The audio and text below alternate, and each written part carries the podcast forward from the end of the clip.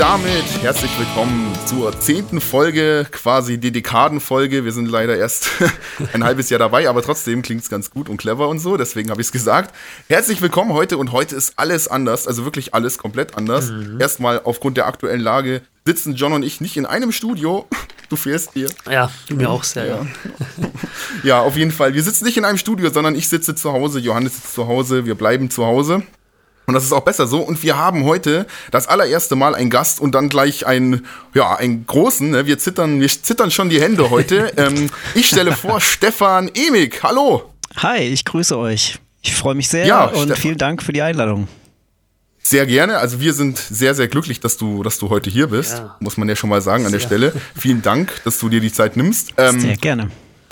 Genau, und ja, auf jeden Fall, Stefan wird sich erstmal selber mehr oder weniger vorstellen und wir haben das so geplant, wir werden den ersten Teil praktisch des Podcasts erstmal wie, also quasi ein Interview mit, äh, mit Stefan führen, damit ihr alle seht, in was für eine Richtung Stefan geht, was er macht, was er tut. Da werde ich jetzt gar nicht viel vorwegnehmen. Mhm. Ähm, und dann werden wir am Ende, denke ich mal, das alles ausklingen lassen, je nachdem, wie wir noch Lust haben und das Ganze dann eben als offenen Podcast gestalten, wie ihr das von uns kennt. Super, klingt perfekt. Genau. Super. Wunderbar. Alles klar, dann würde ich sagen, wir steigen gleich mal ein. Die erste Frage kommt direkt mal von mir. Und zwar eine sehr allgemeine Frage. Erstmal, wer bist du und was machst du eigentlich? ja, ich bin Stefan Emig. Ich bin 44 Jahre alt, wohne seit über 15 Jahren in Hannover mittlerweile und bin Berufsmusiker, Schlagzeuger, Percussionist und alles, was da so dazugehört. Okay. Das klingt natürlich schon mal sehr interessant, vor allem für mich als, als Drummer. Yeah. Ähm, da kann man ja auch mal gleich sagen, woher ich dich eigentlich kenne an dieser Stelle. Ähm, ich habe Stefan kennengelernt auf dem ähm, Percussion Camp. Das hieß so, gell? Percussion Camp äh, einfach nur. Percussion Kreativ Drum Camp. Kreativ, kreativ habe ich vergessen, genau. ähm, und damals war ich 2010 eben dabei, da war ich noch ein kleiner, ein kleiner Hüpfer aus dem Dorf und kam das erste Mal in die große Musikwelt rein und habe dann erst mal gesehen, was Schlagzeugspielen eigentlich bedeuten kann. Und da habe ich dann eben Stefan kennengelernt und ja, auch damals schon sehr nett mit, mit ihm geredet. Und so sind wir quasi überhaupt, also dass die Verbindung mal gestellt ist, woher wir überhaupt kommen und wieso ich eigentlich den Kontakt zu ihm habe. super. Genau. Das habe ich noch gar nicht gewusst, Lukas, dass du einen Stefan von ja, dem Camp kennst. Da siehst du es mal, ja, ja da erfährst du auch noch Sachen. Super. Unfassbar. Ja, quasi, ja, das quasi. stimmt, ja. Zehn Jahre, ja. Zum da haben wir die, die Dekade. ist doch Wahnsinn. Genau, die Dekade verfolgt uns hier. Das ist sehr gut, auf jeden Fall. Klasse, alles klar. Gut. Sehr Also Jojo? Ja, genau. Äh, Stefan, wir hören uns ja heute das erste Mal. Oder haben ja, uns, das stimmt. Ja. Und ja, ich habe mich eigentlich auch gefragt, äh, nachdem Lukas mir von, dem ganz, von der ganzen Idee erzählt hat, war natürlich gleich begeistert. Und da kam mir auch gleich die Frage auf, wie bist du eigentlich dann auch zum Schlagzeugspielen gekommen? Wie ging das bei dir los, sag ich mal, deine musikalische Karriere? Ja, ähm, das ging relativ früh los mit den Ideen, sage ich mal. Es gibt da so mhm. diverse Fotos und äh, ja, mit was hat man denn in den 70ern aufgenommen? Ähm, ich glaube, das war so, so irgendwie so Tape. Ja, genau, Bandmaschinen, ja. Bandmaschine, mit Bandmaschine gibt es irgendwelche Aufnahmen, wie ich als Dreijähriger oder Vierjähriger By the Rivers of Babylon von Boney M. singe. Ah, stark. ähm, und meine Eltern haben mir erzählt, dass ich wohl damals schon irgendwie Lust hatte, Schlagzeug zu spielen. Mhm. Ähm, und da ist es aber nicht dazu gekommen oder äh, gab dann andere Geschenke zu Weihnachten, die irgendwie wichtiger waren anscheinend. Mhm, okay. Und dann so als elf, zwölfjähriger habe ich mich dann immer mehr für Musik interessiert und viel mhm. Musik mhm. gehört äh, mit Kumpels zusammen und habe dann das lokale Musikgeschäft in Kassel unsicher gemacht bin da immer in die Gitarrenabteilung gegangen tatsächlich. Okay. Weil es da kein, es gab keine richtige Drumabteilung. Ja. Ähm, das heißt, man ist dann so in die Gitarrenabteilung, vielleicht hast du das auch früher gemacht und dann so irgendeine geile Gitarre ausgesucht. Dann gab es diese ganzen Boss-Fußtreter. Ja, genau. Das und dann die Gitarre rein und dann in den Amp und dann so lange mhm. Krach gemacht, mhm. bis man rausgeschmissen wurde. und ja, irgendwann habe ich auch gemerkt, ja. das kennst du, oder? Ja, ja, einmal auch. Ja. So ein typisches Ding. Und ich habe, äh, hatte aber dann schon irgendwie mehr Bock, Schlagzeug zu spielen. Mhm. Und mit 13, also ich habe kurz nach Weihnachten Geburtstag, also kurz vorm 13. Geburtstag, habe ich dann mhm. ein Schlagzeug bekommen. Ja, sehr schön. Und dann ging es irgendwie los. Also vorher habe ich irgendwie auf irgendwelchen Töpfen rumgehauen. Und ähm, mhm. ja, mit oh ja, das mit den Töpfen, das kenne ich auch. Ja, die arme das, Eltern. Da habe ich ja. auch, ja, ja, da habe ich auch eine. Hast du welche kaputt gemacht? Ja, ich wollte gerade sagen, ich habe damals äh, mit einem mit einem alten Freund ähm, habe ich ganz alte, also nicht, noch nicht mal alte Töpfe, sondern neue Töpfe genommen und habe dann eben auch so Holzbesteck von vorne geklaut quasi. Ja. In einer, in einer unsicheren Minute, als meine Eltern was anderes zu tun hatten. Und habe mich dann mit ihm hinten ins Zimmer gesetzt und dann haben wir auf so einem richtig schlechten alten Kinder-Keyboard, wo man so Sounds abspielen konnte, so richtig schlecht programmierte, dreckige Sounds, ja. ähm, haben wir dann quasi, also er hat dann auf dem Klavier rumgeklimpert, der hat halt gleich Klavier gespielt, so ein paar Stunden mal gehabt und dann habe ich eben auf die Töpfe draufgehauen und so waren dann auch die ersten Stunden, da haben wir dann auch alles zusammengeschlagen und Töpfe kaputt gemacht, da gab es auch öfter mal Anschluss, auch von den Nachbarn natürlich. Das war schon schön. So Beckenständer selber gebaut, habe aus Holz, so ein Holzkreuz oh. gebaut, dann so ein, ein Holzstab nach oben und dann so ein Topfdeckel mit einem Nagel drauf genagelt. Finde ich auch, oder? Das war, das war witzig. Ähm, meine Mutter fand es, glaube ich, nicht so witzig. Aber, ähm, es war okay. Also ich hatte dann tatsächlich so ein Schlagzeug mit so Waschmitteltrommeln mit Alufolie überklebt. Ja, Wahnsinn. Und, ja, so geht's äh, los, ja. So ein komplettes Set irgendwie in so einer, in unserer, ja, unterm Dach quasi. Ja, da, da, warst du ja damals schon ziemlich nah an der Percussion dran, oder? Würde ich mal sagen. Das war ja dann schon quasi so ein bisschen ja, der Percussionist in dir. Es war auf jeden Fall äh, irgendwie kreativ. Also ja, auf jeden Fall, ja. Genau. Nee, also ich, mir, mir, ist es auch aufgefallen, dass man also generell als ähm, als Musiker oder vor allem als Schlagzeuger, da man wirklich so diese unbegrenzten Möglichkeiten hat, ähm, man ist ja wirklich überhaupt nicht eingeschränkt. Man kann ja quasi auf allem Schlagzeug spielen. Und das ist mir auch echt aufgefallen. Also auf was für bescheuerte Ideen man teilweise kommt, die teilweise auch echt schmerzhaft sind, worauf man überall Schlagzeug spielen kann. auf jeden Fall. Also mein also Oberschenkel, der hat ja. auch schon gelitten wie noch nichts anderes. Auf ja. sich selbst, ne? Body Percussion ist ja echt wahrscheinlich eine der ältesten Formen des Trommelns. Mhm. Mhm. Ja. Ähm, ja, voll. Wahnsinn. Ja. Ja, nee, also es hat auf jeden Fall auf jeden Fall sehr viel Spaß gemacht damals. Ich kann mich sehr gut erinnern und macht mir teilweise heute auch noch Spaß. Also da teilweise einfach irgendwie auf irgendwas anfangen, Schlagzeug zu spielen. Es geht teilweise so aus dem Nichts los, dass man irgendwie irgendwo sitzt und gerade nichts zu tun hat und irgendwo dagegen haut und sich denkt, okay, Moment mal, das klang jetzt gar nicht mal schlecht. Ja. Das muss ich nochmal machen. Und dann, dann spielt man sich wieder die Knöchel blutig, ja, ja. Man kann auch Autos kaufen nach Sound, finde ich. Also zu checken, ja. wie klingt eigentlich so ein Lenkrad oder ja, wie genau. klingt das Handschuhfach und so, die ja. Mittelkonsole. Oh ja, das Handschuhfach. Oh ja, das, das macht Spaß immer, ja. Genau, nee, ähm, was bei uns beiden so war, also bei Johannes und mir, wir haben ja auch schon einige Podcasts ähm, im Voraus gemacht und haben da auch sehr, sehr oft über, ähm, über unsere Inspiration geredet, mhm. ähm, was uns quasi also sehr viel geholfen hat. Also ich bin ja schon immer ähm, ein riesiger Metallica-Fan und habe eben damals auch angefangen, mir quasi, ähm, also quasi Metallica einfach anzuhören und einfach dazu zu spielen. Und ja. bei Johannes war es viel mit Leonard Skinner damals ganz, ganz oft.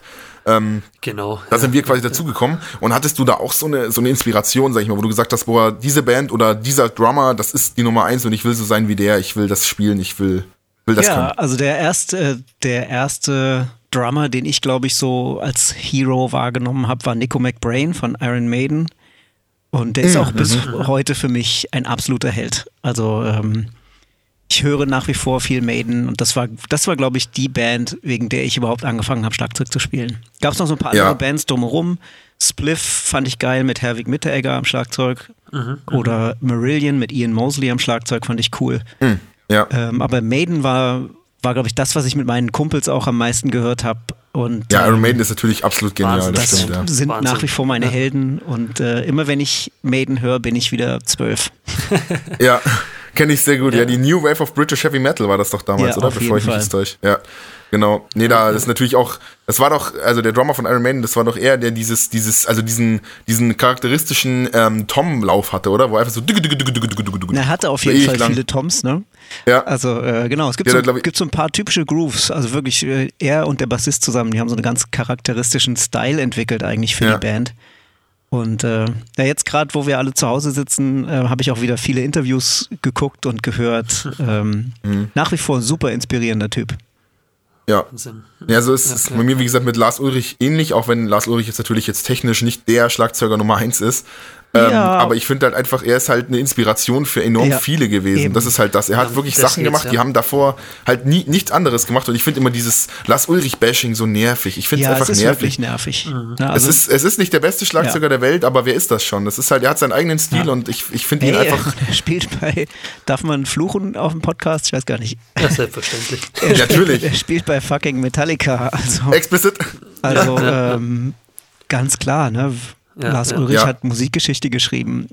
Ja, Eben, ja, ich finde ihn halt auch als Komponist absolut grandios. Er war ja auch an den größten Alben signifikant beteiligt am Songwriting und deswegen, also, ich habe vor ihm auch unendlichen Respekt. Also, Ja. er ist für mich, auch wenn ich mittlerweile zum Beispiel jetzt dich ja schon das öfter mal, öfteren mal spielen habe sehen und auch Benny Grepp und so weiter, wo man dann natürlich gesehen hat, was alles möglich ist und man sich denkt, wow, okay, das ist nochmal ein ganz anderes, also, so rein technisch natürlich ein ganz anderes Level, aber Ja. trotzdem ist Lars Ulrich für mich halt immer noch die, die Grundinspiration gewesen, warum ich eigentlich alles angefangen habe. Ja. Also kann ich sehr gut nachvollziehen Ja, mit gibt Maiden ja auf so, jeden z- Fall. ich finde, es gibt immer so zwei Inspirationsquellen. Ne? Das eine oder, oder das eine ist die Inspiration, so wenn du technisch dich weiterentwickelst oder musikalischen Horizont erweiterst. Und das andere Ja. ist halt so Motivation, ne? Also Genau. du hörst halt Lars Exakt. Ulrich und Lars Ulrich ist deine Motivationsquelle. Ja, das ist richtig, Ja, das, das, ist echt stimmt. so, ja. das ist sehr, sehr gut getroffen. Ne? Man hat, also es ging Ja. mir auch so beim Gitarrespielen, dass ich auch so zwei Motivationsquellen hatte. Einmal die technische Seite oder immer noch habe und einmal dann doch die, Inspi äh, ja, die inspirierende Seite eben von Genau, so großen ne? Gitarristen, genau. Und das kombiniert ist, glaube ich, eine gute Kombination. Ja. Ich glaube auch, ne? Also das ist ähm, Eigenwerbung ist natürlich doof, aber ich habe gerade ein Buch geschrieben, wo es um Musikalität geht.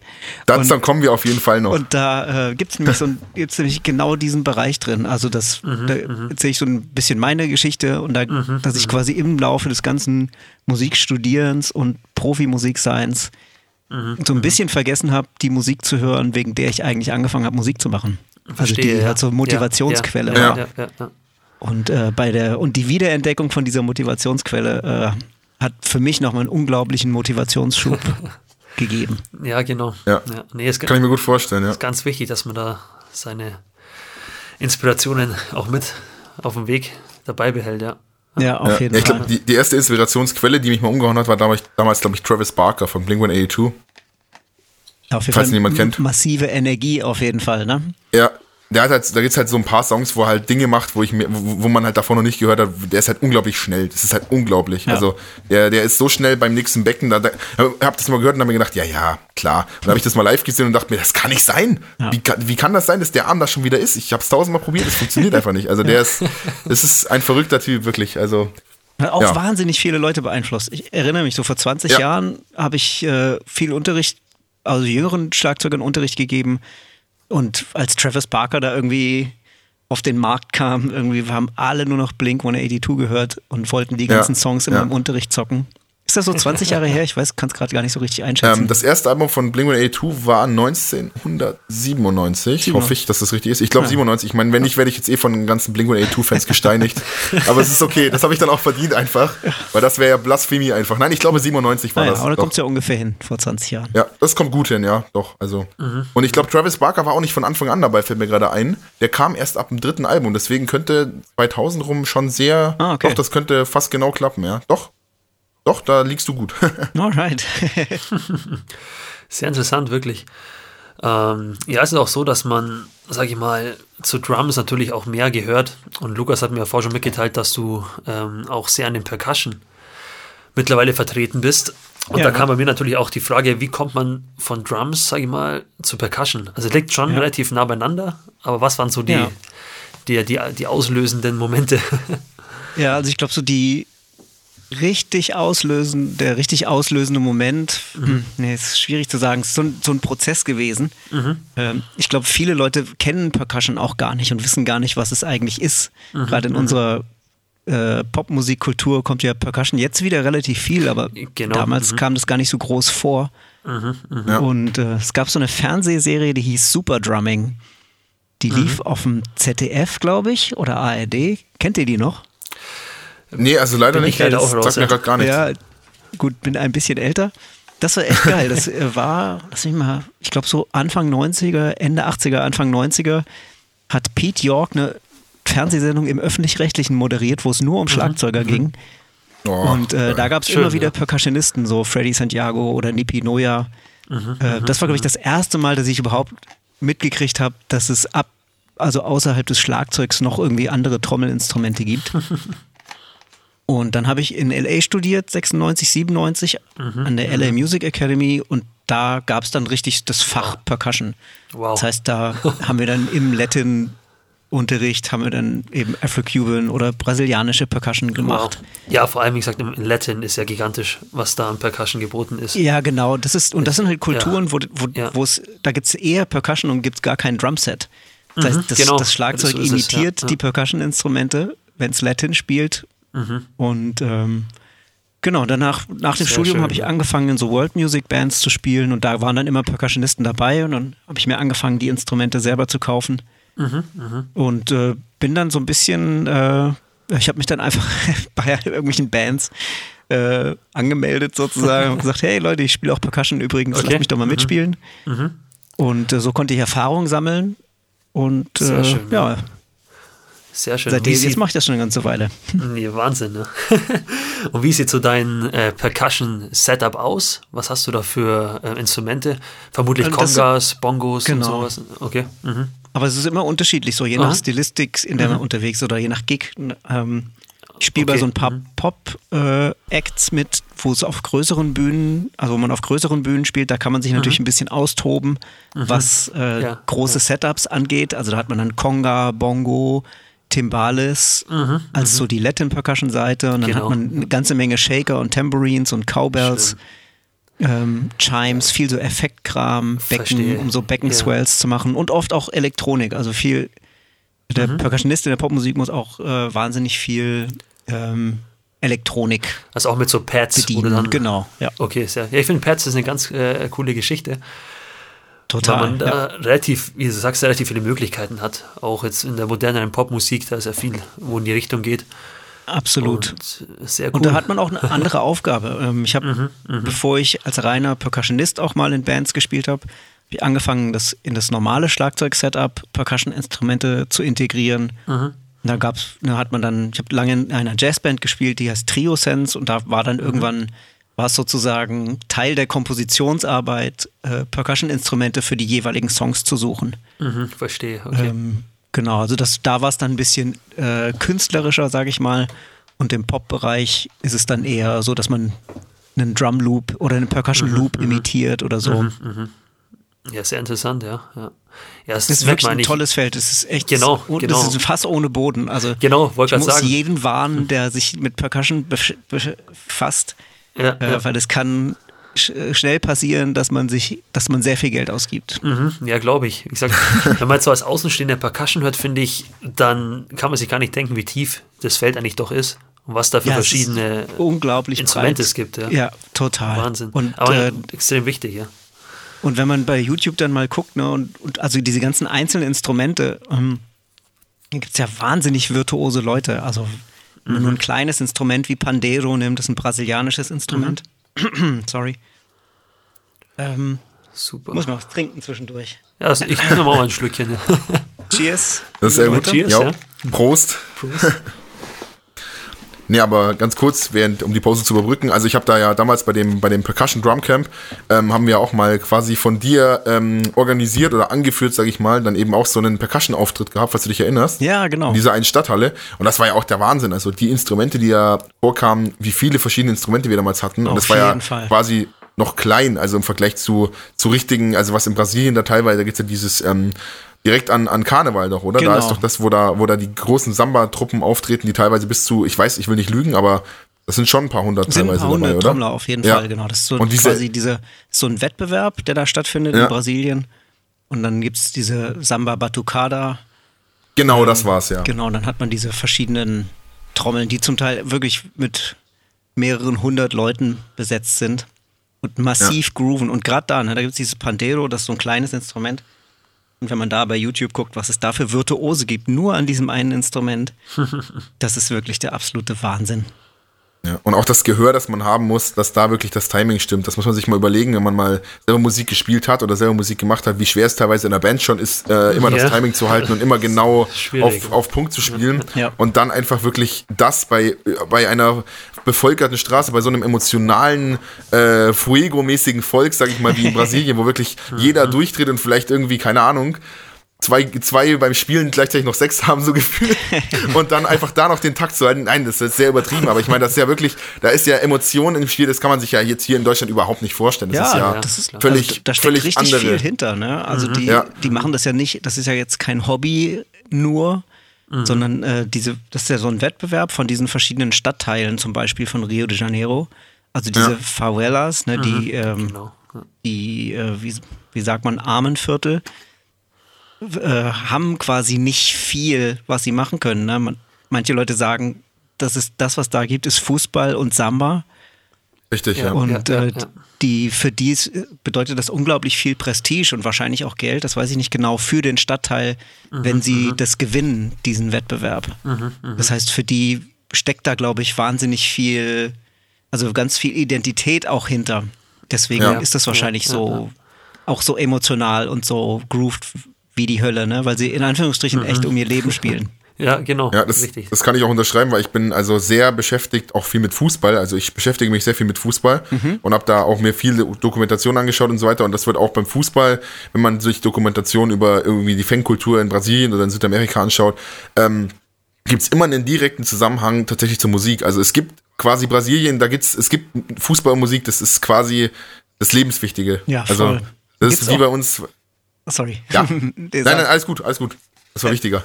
Quatsch. Ich wollte nur sagen, es gibt auch, auch eine, das Internet ist eine Quelle von tollen Videos. Ähm, Ja, gibt es ja, halt auch Videos, wie die brasilianische Nationalmannschaft in ihrer Umkleidekabine singt und Percussion-Instrumente spielt dabei. ja.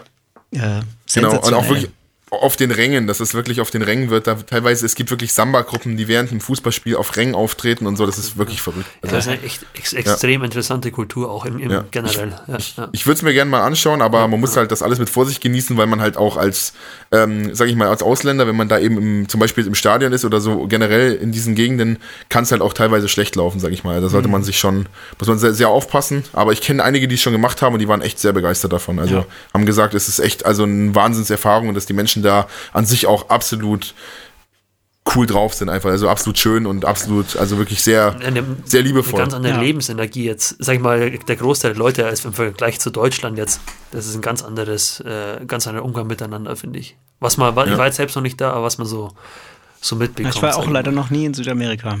Das Okay. steht aber auf der Liste. Ja. Sehr Auf schön. jeden Fall, nee, also das ist sehr gut. Ja, da sind wir, da sind wir sehr abgeschweift. Sowas finde ich ja mal sehr schön. Das Also okay. auch wenn ich selber, wenn ich selber Podcasts höre, liebe ich es, wenn man richtig abschweift. Das ist eigentlich das Schönste am Podcast. Ähm, sehr gut. Auf jeden Fall ähm, ist es ja auch so, dass du, ich habe ja ein bisschen im Voraus gelesen oder wir haben uns ja ein bisschen informiert und ähm, ich wusste ja schon, dass du, ähm, dass du in vielen Bands spielst und relativ viel unterwegs bist. Aber was jetzt natürlich, was man nirgendwo draus lesen kann, ähm, was war denn bisher dein, dein größtes Konzert? Einmal vielleicht auf der einen Seite das Menschenmäßige, wo man sagen kann, da waren ungefähr so und so viele, viele da, wo, wo hast du da gespielt? Ja. Und auf der anderen Seite vielleicht rein emotional, was war das Konzert, wo du sagst, das hat mich am meisten geprägt? Weil sowas hat man ja meistens auch, dass man sagt, das Konzert war für mich das krasseste, vielleicht, falls du eins hast. Ja, das ist ein bisschen schwer zu beantworten. Ähm, Gut. es ist wirklich schwer zu beantworten. Also das, das menschenmäßig größte, ich weiß es nicht genau. Ähm, ich habe ganz lange mit einem afrikanischen Sänger zusammengespielt und wir haben international bei so World Music Festivals gespielt. Und ich glaube, das Winnipeg Folk Fest in Kanada war da das größte. Ich bin mir aber nicht Okay. sicher. Ich glaube, die haben eine Viertelmillion Besucher über das Boah. Wochenende. Aber ähm, wie viel dann genau vor der Bühne standen, weiß ich nicht. Auf jeden Fall war bis zum Horizont, waren bis zum Horizont Menschen zu sehen. Boah. Das war, Wahnsinn. ich glaube, das war menschenmäßig so das Größte. wow, okay. Cool. Und ja, emotional das Größte. Ich glaube, so eins, also es, es gibt so verschiedene Kategorien, in denen man das messen kann. Ne? So, ähm, so das erste Mal das Gefühl, äh, so, so, so ein ganz besonderes Gefühl war, mit dem Hamid Baroudi, mit dem Sänger aus Algerien, in Singapur zu spielen. Da haben wir so ein Open-Air-Festival gespielt. Und da waren es vielleicht so 10.000 Zuschauer. Und es war aber so eine ganz geile Kulisse, eben so tropische Hitze und alles geil beleuchtet in so einem Park. Wahnsinn. Ähm, Kann man sich gut dann- vorstellen. Ne? Das war wirklich toll. Und da hatte ich zwei Leute, die mir geholfen haben, meine Instrumente auf und abzubauen und mir ein Handtuch gereicht haben und so. Aber das, weißt du, das sind so, sind so Momente, wo du denkst, so, wow, das ist so unglaublich. Und, Ja. äh, so ich stelle mir das auch sehr, sehr krass vor, Ja. wenn ich kurz was einwerfen darf. Ähm, bei diesen Weltmusik, also ich stelle mir das jedenfalls so vor, wenn ich das mit der Weltmusik höre, dass es halt ein unglaublich, äh, so eine unglaublich kommunikative und offene Atmosphäre generell in dieser Musikrichtung ist. total. Also ich stelle mir das irgendwie immer so Festivals vor. auch, ja. Ja, oder äh, meine ich ja generell, also die Menschen, die das hören Ja. und auch die Musiker, dass da wirklich, also dass es da auch nicht so diese großen, keine Ahnung, Instanzwege oder Hierarchien gibt, sondern dass man wirklich sagt, hey, wir sind jetzt einfach alle hier, wir lieben Musik und das war's einfach. Und irgendwie stelle ich mir das so vor, ist das tatsächlich so? Ja, also so zu 99 Prozent würde ich das unterschreiben. Okay. Ähm, also ich habe wirklich unfassbare Musik gehört auf diesen Festivals.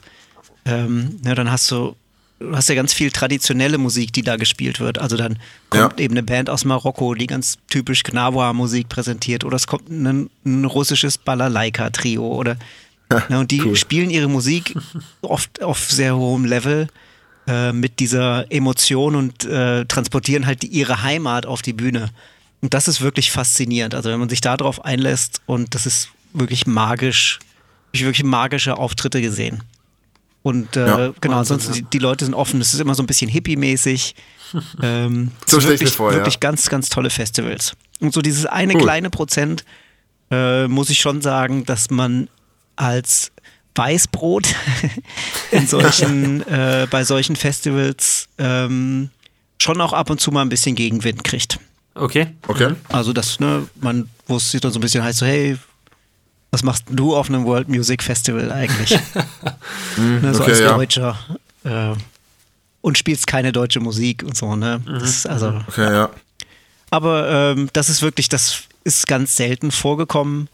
Äh, aber weil du danach gefragt hast, habe ich es jetzt einfach mal gesagt. Ähm, Ja, ich meine, klar, es gibt, es gibt immer, immer irgendwas Negatives an Genau. einem zu finden. Aber aber nee, es, grundsätzlich klingt es natürlich sehr schön, ja. genau, es war wirklich, also die Festivals waren Mega. sensationell. Bin ich auch sehr dankbar. Das ist cool, ne, wenn man so World Music spielt oder auch Jazz oder so. Das ist halt Musik, die man weltweit spielen kann. Genau. Ja. Und das ja, ist, ja, ja. Äh, das ist wirklich sensationell. Ja, Wow. coole Sache. Ist sehr interessant. Cool. Ähm, Ja. Ist ja so in der Laufbahn eines Musikers oder in der Laufbahn eines Musiklebens ähm, spielt man ja in relativ vielen verschiedenen Bands, Ensembles oder auch Projekten. Und Ja. jetzt meine Frage, wie hast, äh, wo hast du überall schon gespielt, in wie vielen Bands oder hast du deine festen Bands oder wechselst du Ähm, relativ? ja, wie viele Bands, das ist natürlich echt schwierig. Also ich hatte Mhm. eine Zeit lang, also die Band, in der ich am längsten gespielt habe, war wahrscheinlich sogar der Hamid Barudi. Mhm. Ähm, denn bei ihm würde ich theoretisch immer noch spielen, wenn er noch spielen würde. Okay. ähm, aber der hat produziert viel junge Künstler aus Algerien ähm, und Oh, okay. spielt keine Mhm. Live-Konzerte mehr. Da haben wir, glaube ich, vor zwei Jahren das letzte Mal gespielt. Ähm, Mhm. Da bin ich Anfang 98, relativ kurz nach meinem Studium eingestiegen. Mhm. Und ich glaube, 99 ähm, bin ich bei Triosense eingestiegen. Oder genau, war Gründungsmitglied. Und äh, bei denen habe ich bis vorletztes Jahr gespielt. Mhm. Und also quasi 19 Jahre. Wow, ja, schon, eine, schon eine lange das Zeit. war ja. wirklich, wirklich eine lange Zeit.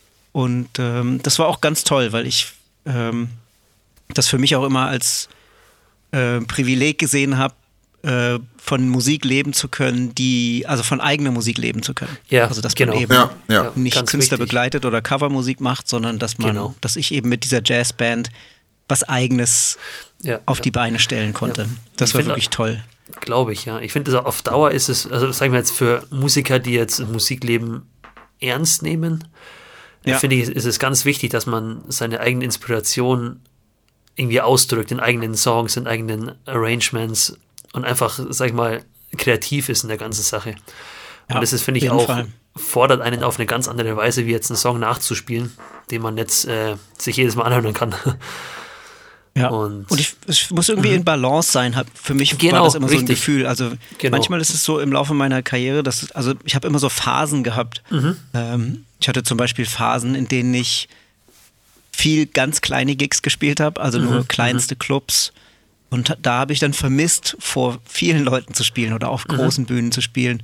Oder dass man eben ne, viel Popmusik macht und in größeren Projekten spielt. Verstehe. Dann ja, äh, freut man ja. sich manchmal wieder richtig, wenn man in so einen kleinen Club kommt und Mhm, das Publikum ganz nah dran ist. Ja, es ist eine ganz andere Ja. Atmos- Atmosphäre. Die finde ich Genau. teilweise sogar nervöser. Also für, für mich persönlich nervöser. Ja. Also ich, ich bin nervöser, wenn ich jetzt vor 20 Leuten spiele, als vor 200 oder 300. Ja, es wird so anonym dann, ne? Gerade wenn Genau. die Distanz ein bisschen größer Richtig. wird, auf jeden Fall. Ja. Aber so 20, 30 Leute ist es extremst persönlich. Eine ganz andere, äh, ganz anderes Umfeld, ja, absolut. man auch Finde mal ich auch. Erst mal lernen muss, damit irgendwie umzugehen. Ja. Ja, Ja, total. Und ne, diese, diese Balance habe ich das Gefühl, die, Mhm. die suche ich immer wieder und aus, verändert sich auch ständig. Also ähm, ich habe auch Phasen, in denen spiele ich sehr viel Percussion-Gigs, Mhm. Phasen spiele ich mehr Schlagzeug-Gigs, es gibt wieder Phasen, in denen unterrichtet man auch wieder mehr oder weniger. Das ist irgendwie ganz spannend und macht Mhm. Ja, stimmt. Äh, das macht es eigentlich auch interessant. Genau, die Abwechslung in dem Ganzen. Ja. Ja. Ja. Man muss so ein bisschen, Ja. also ich muss lernen, äh, dann auch den Moment zu genießen und nicht das andere zu vermissen. ja, genau. Ähm, das ist so, so- das ist dann so Teil der Lebensaufgabe, ne? Sozusagen im Moment zu sein und nicht zu, drüber nachzudenken, was war oder was kommt, sondern das Genau, irgendwie richtig. gut Ja, zu das ist finden, generell eine Kunst. passiert. Ja, Ja, das total, ist, ne? muss man erst lernen, den Moment irgendwie für sich so voll zu nehmen und den Ja. auch so zu genießen. Weil meistens ist es ja so, wenn man schöne Momente hatte, das fällt einem erst danach auf, wie schön der Moment Ja. eigentlich war. Ja, absolut. Und da- das Lernen zu genießen ist gar nicht so leicht. das stimmt. Ja, Das braucht auch seine Zeit, ja, bis man mal so weit ist. total. Ja, und immer das Gefühl haben, dass einem irgendwas fehlt. Das, ist, das merke ich selber bei mir, dass ich, ähm, wenn ich zum Beispiel unterwegs bin oder irgendwas mache, dass ich, ähm, worauf ich mich lange gefreut habe, dann bin ich da und dann denke ich dann doch wieder an mein Zuhause und zum Beispiel an meine Freundin oder so und denke mir, ach, wäre auch schön da jetzt zu sein, obwohl man eigentlich da ist, wo man sein möchte. Also es Genau. war mal sehr paradox, dass man Genau. eigentlich nie, nie 100% da ist. Das ist sehr, sehr komisch. Also bin ich auch sehr selten, dass ich, ich habe das ganz selten mal, dass ich auch ähm, wirklich in gewissen Momenten, also bei der Musik eben, ich manchmal wirklich dann Live-Auftritte oder bei Live-Auftritten Momente habe, wo ich mir denke, okay, jetzt bin ich genau da, wo Ja. ich sein will und das ist jetzt gut so, aber es ist selten leider. Ah, das glaub, sind die magischen Menschen so. Momente in Musik. Ne? Ja, richtig, das stimmt, genau. ja. wenn du oder im besten Fall die ganze Band im Moment da ist und alles andere keine Rolle spielt, ähm, ja, das sind oft die stärksten Momente. Und man Ja, spürt es stimmt, auch ja. sofort. Also man merkt es auch sofort. Ähm, und ich finde, das machen, macht großartige Musiker auch aus, ist, dass die Mhm. unter widrigen Umständen ziemlich schnell in diesen Zustand kommen. Genau, richtig. Das ist Ja. wirklich schwierig. Das gehört echt viel Erfahrung dazu, dass man Absolut. dann in dem Moment auch abliefern kann, aber sich trotzdem auch wirklich wohlfühlt und den Moment genießen kann. Und dann, sage ich mal, dann wird Absolut. eine Performance erst richtig gut. Wenn man sich unwohl fühlt und irgendwie ein bisschen unsicher ist dann währenddessen, dann kommt nie dasselbe Ergebnis raus, also wie man in der Situation sich zu Hause fühlt. Aber genau dieses Ja. Zuhause fühlen, das braucht eben, es, es braucht ein paar Jahre und braucht viel Erfahrung. Dass Auf man jeden Fall. Man muss, also man muss, kann. ist ein Prozess. Ne? Genau, muss man immer richtig. dran arbeiten. Ja, ja. Ähm, also es hört auch nie auf. Bei mir hört es nie auf. Mhm. Das, äh, das ist Teil meines Lernprozesses aktuell einfach auch. Mhm. Ähm, diesen inneren Dialog beim Spielen in den Griff zu kriegen und im Genau. Moment zu sein beim Spielen. Genau. Ja. ja, ja. Super. Ja, sehr gut. Ähm, nur ganz kurz, Mhm. es gab noch, glaube ich, äh, es gab ja bestimmt noch ein bisschen mehr. Gibt es ein paar, ähm, ich sag mal, berühmte Künstler sonst noch, bei denen du noch gespielt hast? Also gibt es da so ein paar, wo du, wo du, also ich meine, du hast ja gesagt, dass du bei vielen warst, gibt es noch so Ja. ein paar, die du noch gerne erwähnen möchtest? Ähm, weil ich habe da noch ein bisschen was gelesen. Ja, äh, ja klar. ähm, ähm, also äh, das aktuellste ist äh, die Band Sprengstoff. Das ist die TV-Showband von Luke Mockridge. ah, okay. Ähm, bei der Luke Great Night Show, die lief im letzten Herbst. Mhm. Ähm, da bin ich Percussionist. Okay, und cool. ich war jetzt lange mit Klaus Lager auf Tour. oh, ähm, sehr cool. Das war cool. Ich weiß nicht, kennt ihr den noch? Ich habe festgestellt, Ja, dass viele mhm, ja. Leute den gar nicht äh, mehr auf dem Schirm haben. Äh, das, war, das war für mich ein ganz großes Ding. Also ähm, äh, bei Klaus Lage zu spielen war für mich, äh, als die als Anfrage Drummer oder kam, als Percussionist? Ja, das war so eine Mischung tatsächlich. Die haben Okay. explizit jemanden gesucht, der beides kann, Okay. ähm, weil das so ein Unplugged-Setting war. Und das war wirklich voll cool, weil da konnte ich sozusagen die Drummer- und Percussionisten-Seite ausleben. Sehr Ja. stark. Ja. Und äh, das hat total Spaß gemacht. Und dann eben so F- Hits von ihm zu spielen, ne, tausendmal berührt und Faust auf Faust und sowas. ja. Ähm, das war, das war natürlich ganz geil. Und dazu ist er auch noch ein total netter Mensch. Okay, Ähm, cool. Also war wirklich eine fantastische Erfahrung, eine der schönsten Tourneen, die ich gespielt habe. cool. eine- Hatte äh, man da auch eine Audition? Entschuldigung. Ähm, na, ich hatte äh, ein bisschen, also so, ich hatte so eine Art Aud- Audition. Ähm, also ich Mhm. wurde gefragt von dem Tourmanager, den ich bei Gregor Meile kennengelernt habe, als ich da gespielt habe. Und ähm, der ist auch der Tourmanager von Klaus Lage. Und Mhm. der hat mich ins Spiel gebracht sozusagen. Und äh, der Klaus kam netterweise mit seiner Frau zu einem Trio-Sense-Konzert. Und das war so Ach, ein bisschen cool. meine Audition. ne? Es ging so ein bisschen so, wir Wusstest lernen uns mal kennen. Ja, wir hatten uns verabredet. Ich hatte ihn auf Okay. die Gästeliste gesetzt.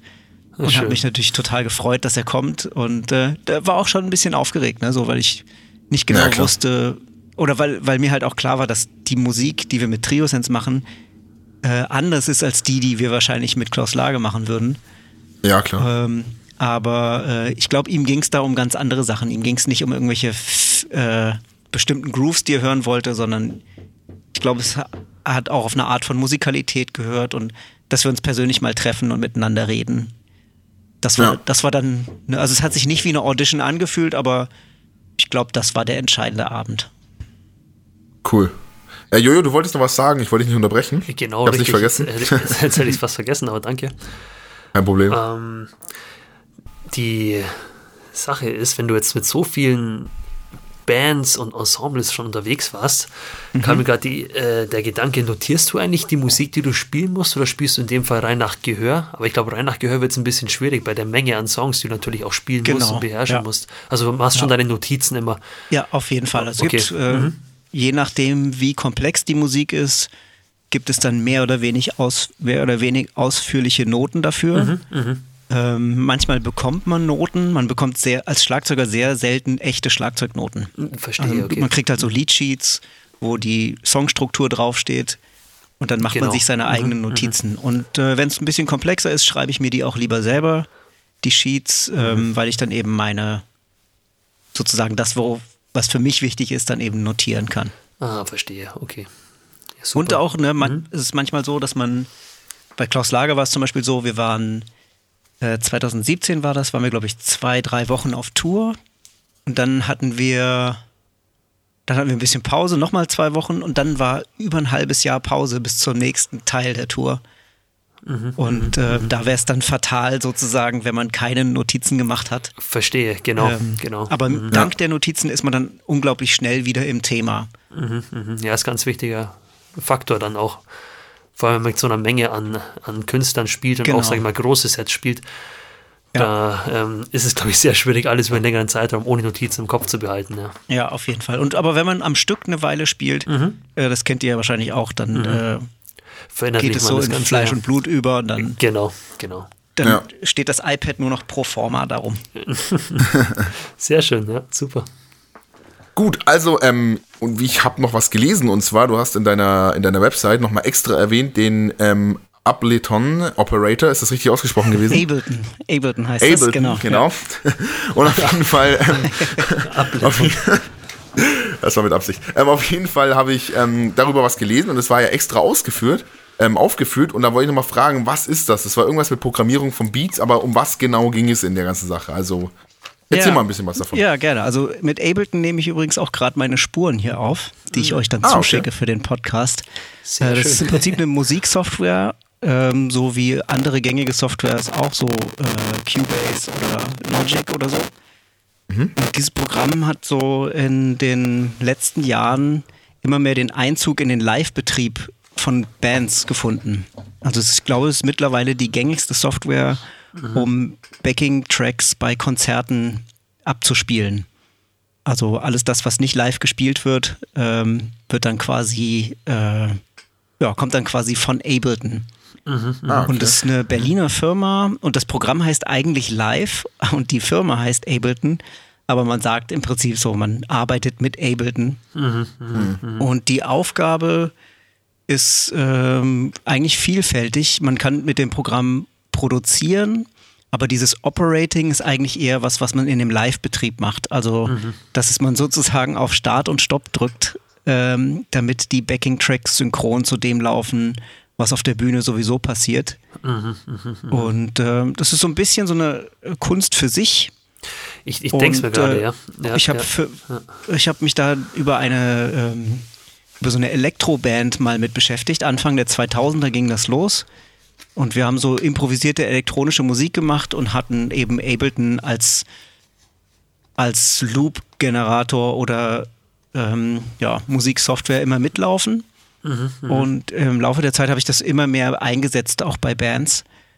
Und habe festgestellt, dass, ähm, dass es äh, tatsächlich ein gefragter Job ist. Also, dass ähm, bei manchen Produktionen explizit jemand gesucht wird, der sich mit dem Programm auskennt, okay. mhm. um eben die Arrangements anzulegen es ist gar nicht unbedingt so, dass man die Arrangements selber macht, also ne, die Mhm, Noten oder die, die Synthes einspielt oder Beats programmiert, sondern eher, dass man die Spuren anlegt und dass man äh, in der Lage ist, das fernzusteuern. Weil das Coole an diesem Programm ist, dass es eben nicht festgelegt ist, wie lang so ein Backing-Track dauert, sondern man kann da relativ flexibel hin und her springen.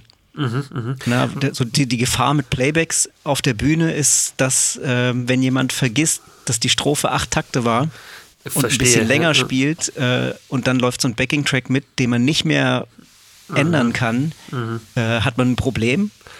Und wenn man diese Software benutzt, äh, hat man eben die Möglichkeit, flexibel hin und her zu springen. Das macht sie, glaube ich, so attraktiv für, Mhm. Ja, ist ein ganz für so Pop-Settings. Ja, ja. Ja, du bist dann quasi nicht als Musiker bei solchen Sachen auf der Bühne, sondern du bist dann eher quasi die Hand im Hintergrund, die dann alles regelt, Ja, oder? man so eigentlich, eigentlich ist es eine Kombination. Also es ist ganz oft mit dem Okay. Percussionisten geke- äh, gekoppelt. ja, ja, ja. Ähm, also dass ich quasi Percussion spiele und Ableton Operating mache. Das habe ich zum Beispiel bei der Voice of Germany Live Tour gemacht. Ähm, und äh, manchmal oder oft machen es auch die Schlagzeuger. Ähm, ich habe eine Band, die heißt Planting Robots. Das ist so eine meiner, ist eher so mein Baby. Also ähm, und äh, da mache ich ganz viel Ableton Operating. Da programmiere Okay. ich aber auch Beats und mache so viel Effektkram mit dem Programm. Also ich glaube, so Drummer und Percussionisten sind da oft diejenigen, die es machen und die Keyboarder sind, glaube ich, so die, die das machen. Das sind auch meistens so, die dafür affin sind, genau. Ja, genau. Ja, wie sieht es denn aber live aus ähm, mit den Ableton?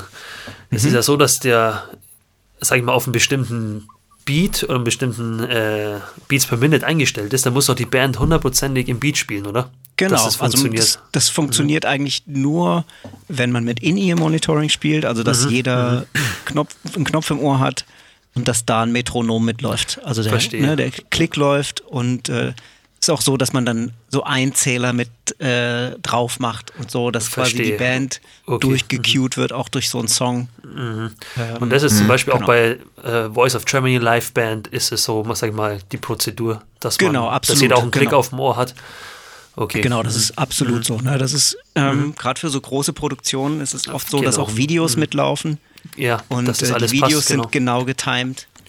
Und man kann sogar, das haben wir auch bei ein paar ähm, Touren gemacht, äh, wir haben dann quasi Licht und Video synchronisiert mit dem Ableton-Programm. Das heißt, ich, Mhm. Ah, wenn das ist ich auf Start stark, ja. gedrückt habe, äh, ging auch das Video los und wenn ich auf Stopp gedrückt habe, äh, ist dann das Licht ins Black gegangen und sowas.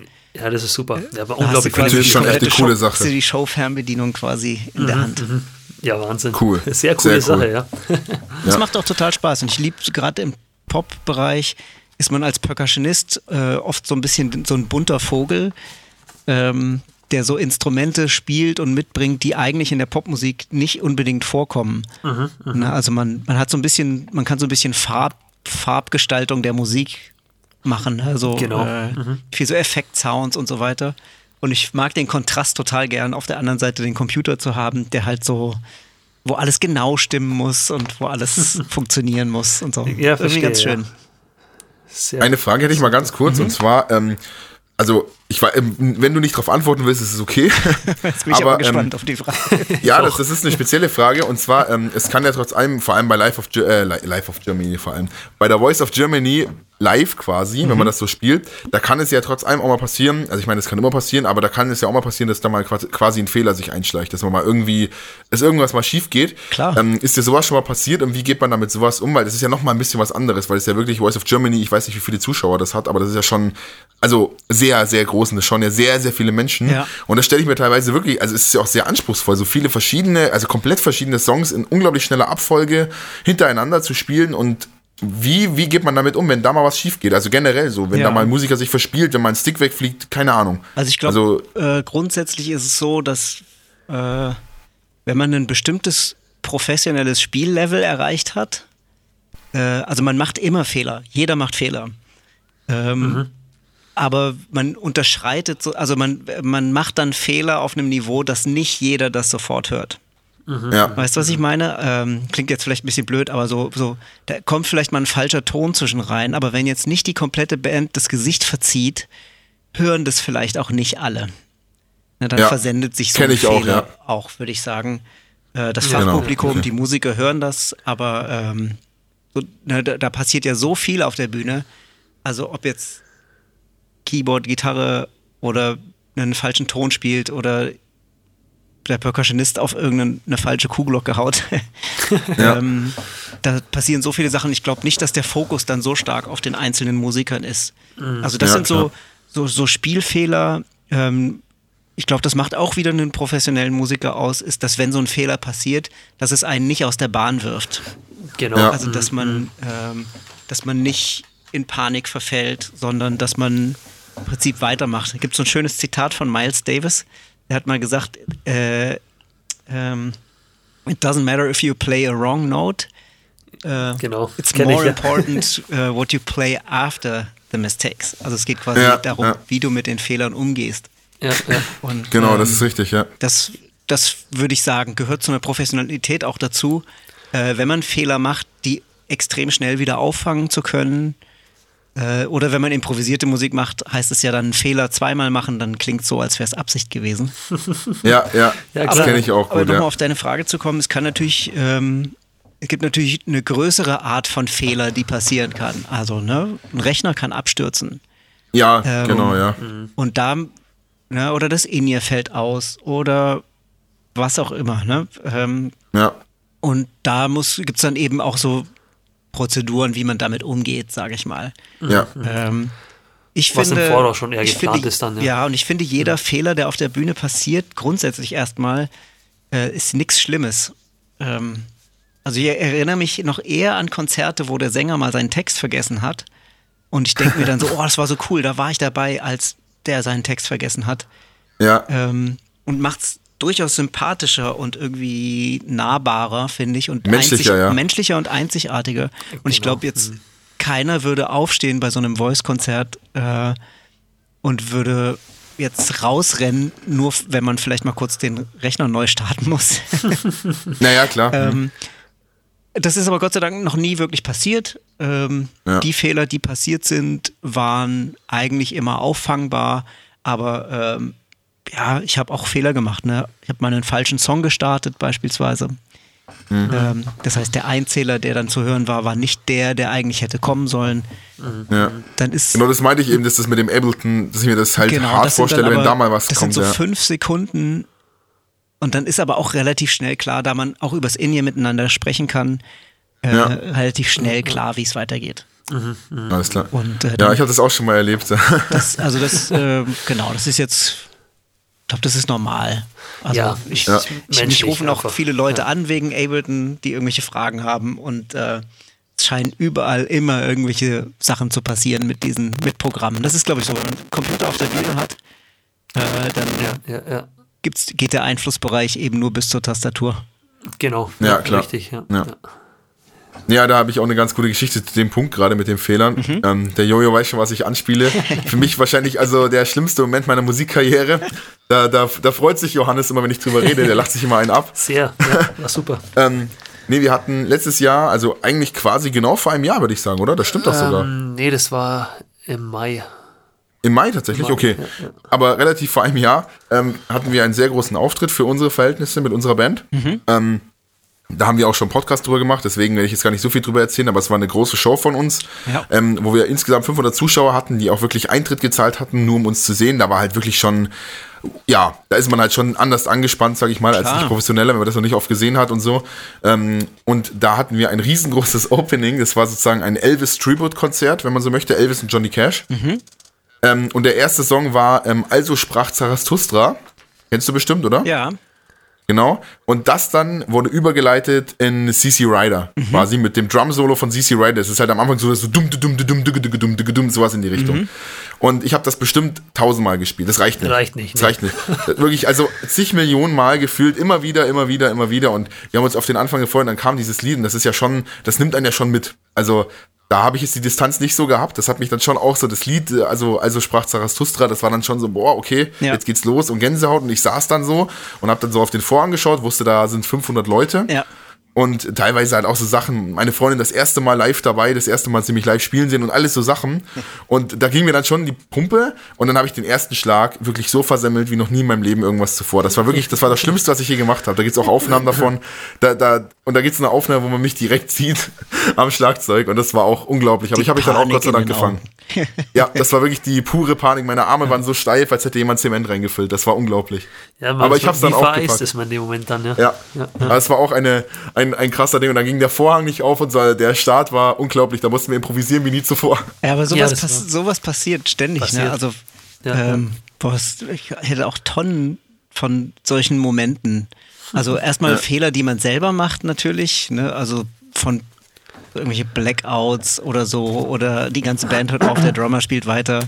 ähm, solche Sachen können Ja. natürlich passieren, aber auch lustige Events. So, ich habe mal mit Trios, da erinnere ich mich noch, haben wir in Braunschweig gespielt, äh, bei so einem Jazzfestival. Und wir haben gespielt und es, uns lief irgendwie ganz gut. Und irgendwann merke ich, dass mir irgendjemand so von hinten auf die Schulter drückt.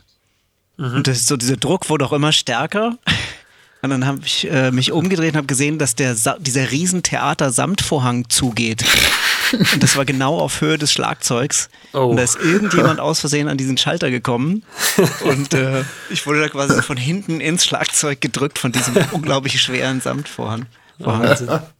Oder bei der, bei der Voice Tour hatten wir auch mal, äh, äh, da gibt es dann immer auch so Vorhänge, die so Kabukis heißen die, die, die Mhm. dann runterfallen vor der Show. Äh, das passiert regelmäßig, Ah, dass ja. diese Dinger so halb hängen bleiben. Mhm, Ähm, oder wir hatten mal so, ein, so eine Art Rollo, was hochgehen sollte. Das hat aber ewig gedauert, bis es oben war. also so Sachen passieren. Ja, das ist Ja. passiert. Sollen genau. wir nicht zu ernst nehmen, glaube ich. Ne? Also, Richtig, Ich glaube ja, jetzt ja. Nee. gerade Im Nachhinein kann man lachen. Im Nachhinein kann man lachen ne? und es geht echt nur um Musik. Eben, ja. Wir operieren nicht am offenen Herzen. Genau, Ja. ja, richtig. Das ist es, Insofern Da habe ich auch noch eine, finde ich, muss man das mit Humor nehmen. auf jeden Fall, da habe ich auch noch eine verrückte Story. Ähm, auch bei dem Konzert. Lukas, da warst du, glaube ich, auch dabei. Tatsächlich. Ähm, ist, ja, ich glaube schon, ja. ähm, War ich da wirklich dabei? Wir haben schon mal zusammen gespielt. Wer bist du eigentlich?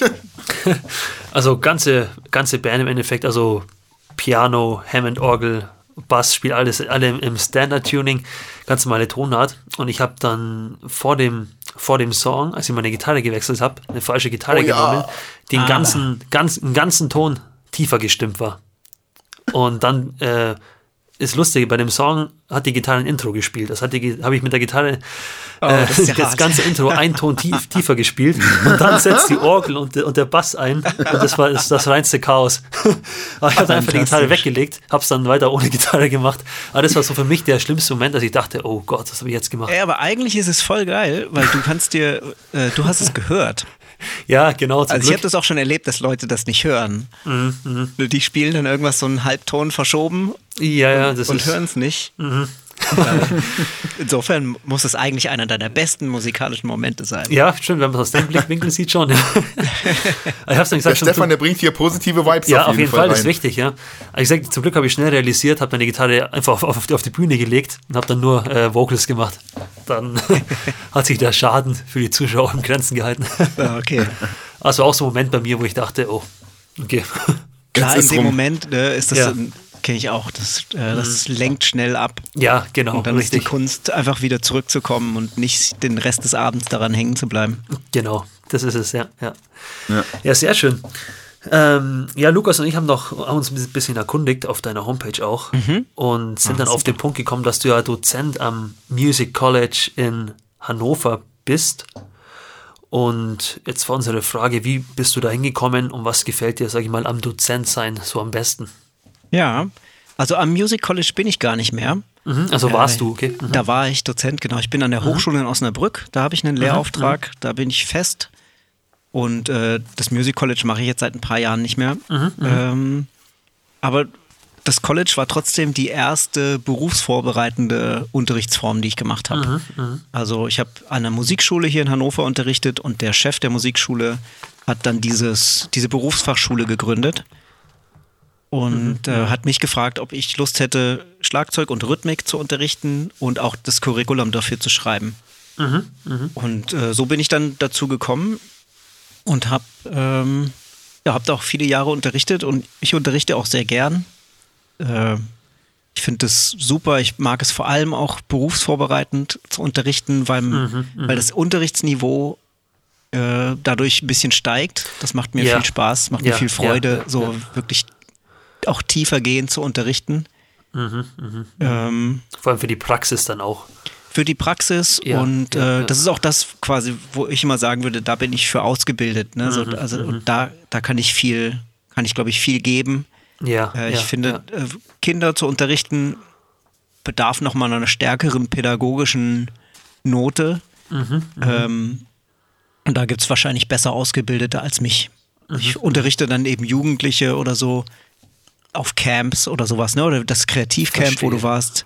Ähm, Ja. Das ist dann was, wo man auch mit jüngeren äh, Leuten in Kontakt kommt. Das finde ich auch cool. Sehr Ist schön. ein sehr guter Dozent. Oh, danke. Dankeschön. Ja, sehr interessant, ja. Ja, nee, coole Sache. Also, ich habe mir auch schon mal überlegt, das quasi so ein bisschen nebenberuflich zu machen, dass ich eben so ein paar Leute, also weil ich jetzt auch hier in der Gegend quasi ein paar junge Drummer kenne, die jetzt halt auch, keine Ahnung, immer mal gesagt haben, oh, voll cool und so und dies, das. Und da habe ich dann eben auch mal gesagt, dass sie sich eben mal melden sollen ähm, und dass ich dann eben da auch mal so ein bisschen helfen kann quasi so, also so die absoluten Basics quasi, dass man da Klar. so ein bisschen den Leuten hilft. Also macht, glaube ich, schon unglaublich viel Spaß. Leider bisher noch nicht dazu gekommen, aber das habe ich irgendwie auch, also auch vor, da irgendwie ab und zu mal vielleicht zu Leuten nach Hause zu kommen, die ein eigenes Set haben und dann Ja. ab und zu mal ein bisschen zu helfen. Hätte ich schon auch sehr Lust, ja. Macht Ja, bestimmt unglaublich viel Spaß. es macht total Spaß und äh, Ja. Also die Basics, ich habe das Gefühl, so man kommt ja, je, mehr, je besser man spielen kann, desto mehr guckt, guckt man auch wieder auf die Basics. Ja, Ne? Also man, ne, je länger ich spiele, ich komme immer wieder zurück dazu, wie halte ich eigentlich die Stöcke und äh, wie sitze ich am Schlagzeug, was geht in meinem Kopf ab, während ich spiele.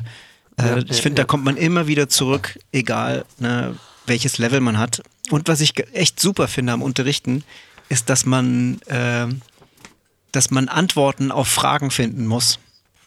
Ja. Und äh, Ja. ich finde, dass ja. Schüler, also äh, so 0815 Rezepte zum Unterrichten, jedenfalls es ging mir das so, äh, haben nie funktioniert. Man musste eigentlich die Konzepte, die es gab oder die ich kannte, musste ich für jeden Schüler individuell so ein bisschen abändern, Mhm, weil jeder eben so eine eigene, jeder hat so seine eigene Ecke, an der er hängen bleibt. So Ja, manchen ja, fallen, ja. manchen fallen bestimmte Sachen total leicht und Genau. andere beißen sich die Zähne aus. ja, das ist extrem unterschiedlich. Ja. Ja, und das heißt, du hinterfragst die ganze Zeit deine eigenen Herangehensweisen. Und das finde ich total cool. ja, auf jeden Das Fall. macht echt Spaß. Das ist eine super Sache. Ja. Ich habe auch mal so eine Zeit lang äh, Gitarrenunterricht gegeben. Hatte auch ähm, vom jüngster Schüler war, glaube ich, mal sechs oder sieben Jahre alt. Ja. Und zum selben Zeitpunkt der älteste war knapp an die 50. Und wie du gesagt hast, man muss für jeden Schüler seine eigenen Herangehensweisen finden. Und es ist auch erstaunlich, wie unterschiedlich die Menschen lernen, finde ich. Also Total. jeder hat seine, Absolut. seine Lernintelligenz irgendwie in einem anderen Bereich. Und, Und das hängt so- auch von, von, von dir als Lehrer ab, ne? Also Genau, ob du ganz- ganz wichtig. connectest mit dem Schüler. Genau, richtig. Ganz wichtig. Dass man einfach auf einer Linie mit dem Schüler ist Ja, und das zusammen angeht, ja. ja. Aber es ist eine ganz interessante Erfahrung, auch Unterricht zu geben, ja. finde ich auch. Absolut. Ja. Nee, coole Sache. Also stelle ich mir auch gut vor. Ich glaube, da muss ich auch mal ein bisschen mehr investieren. Da hätte ich auch mal richtig Lust drauf. Also wenigstens so hobbymäßig. Bei dir ist das schon ein bisschen her, Jojo, oder? Ich habe das gar nicht so ja, es- komplett äh, mitbekommen. letztes, äh, letztes Mal Unterricht habe ich vor zwei Jahren gegeben. okay. Und okay. seitdem das auch gesagt mit der ganzen Studiosache, mit dem äh, Audio Engineering losging, ja. ähm, wurde einfach in dem Fall auch die Zeit ein bisschen knapp.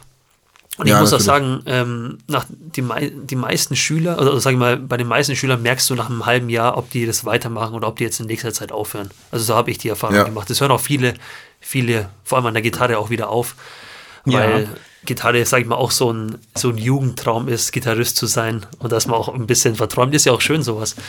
Aber da ist natürlich glaube, auch die, die Anzahl Oh, der Leute, die auch dich schnell aufhören, etwas höher. ja.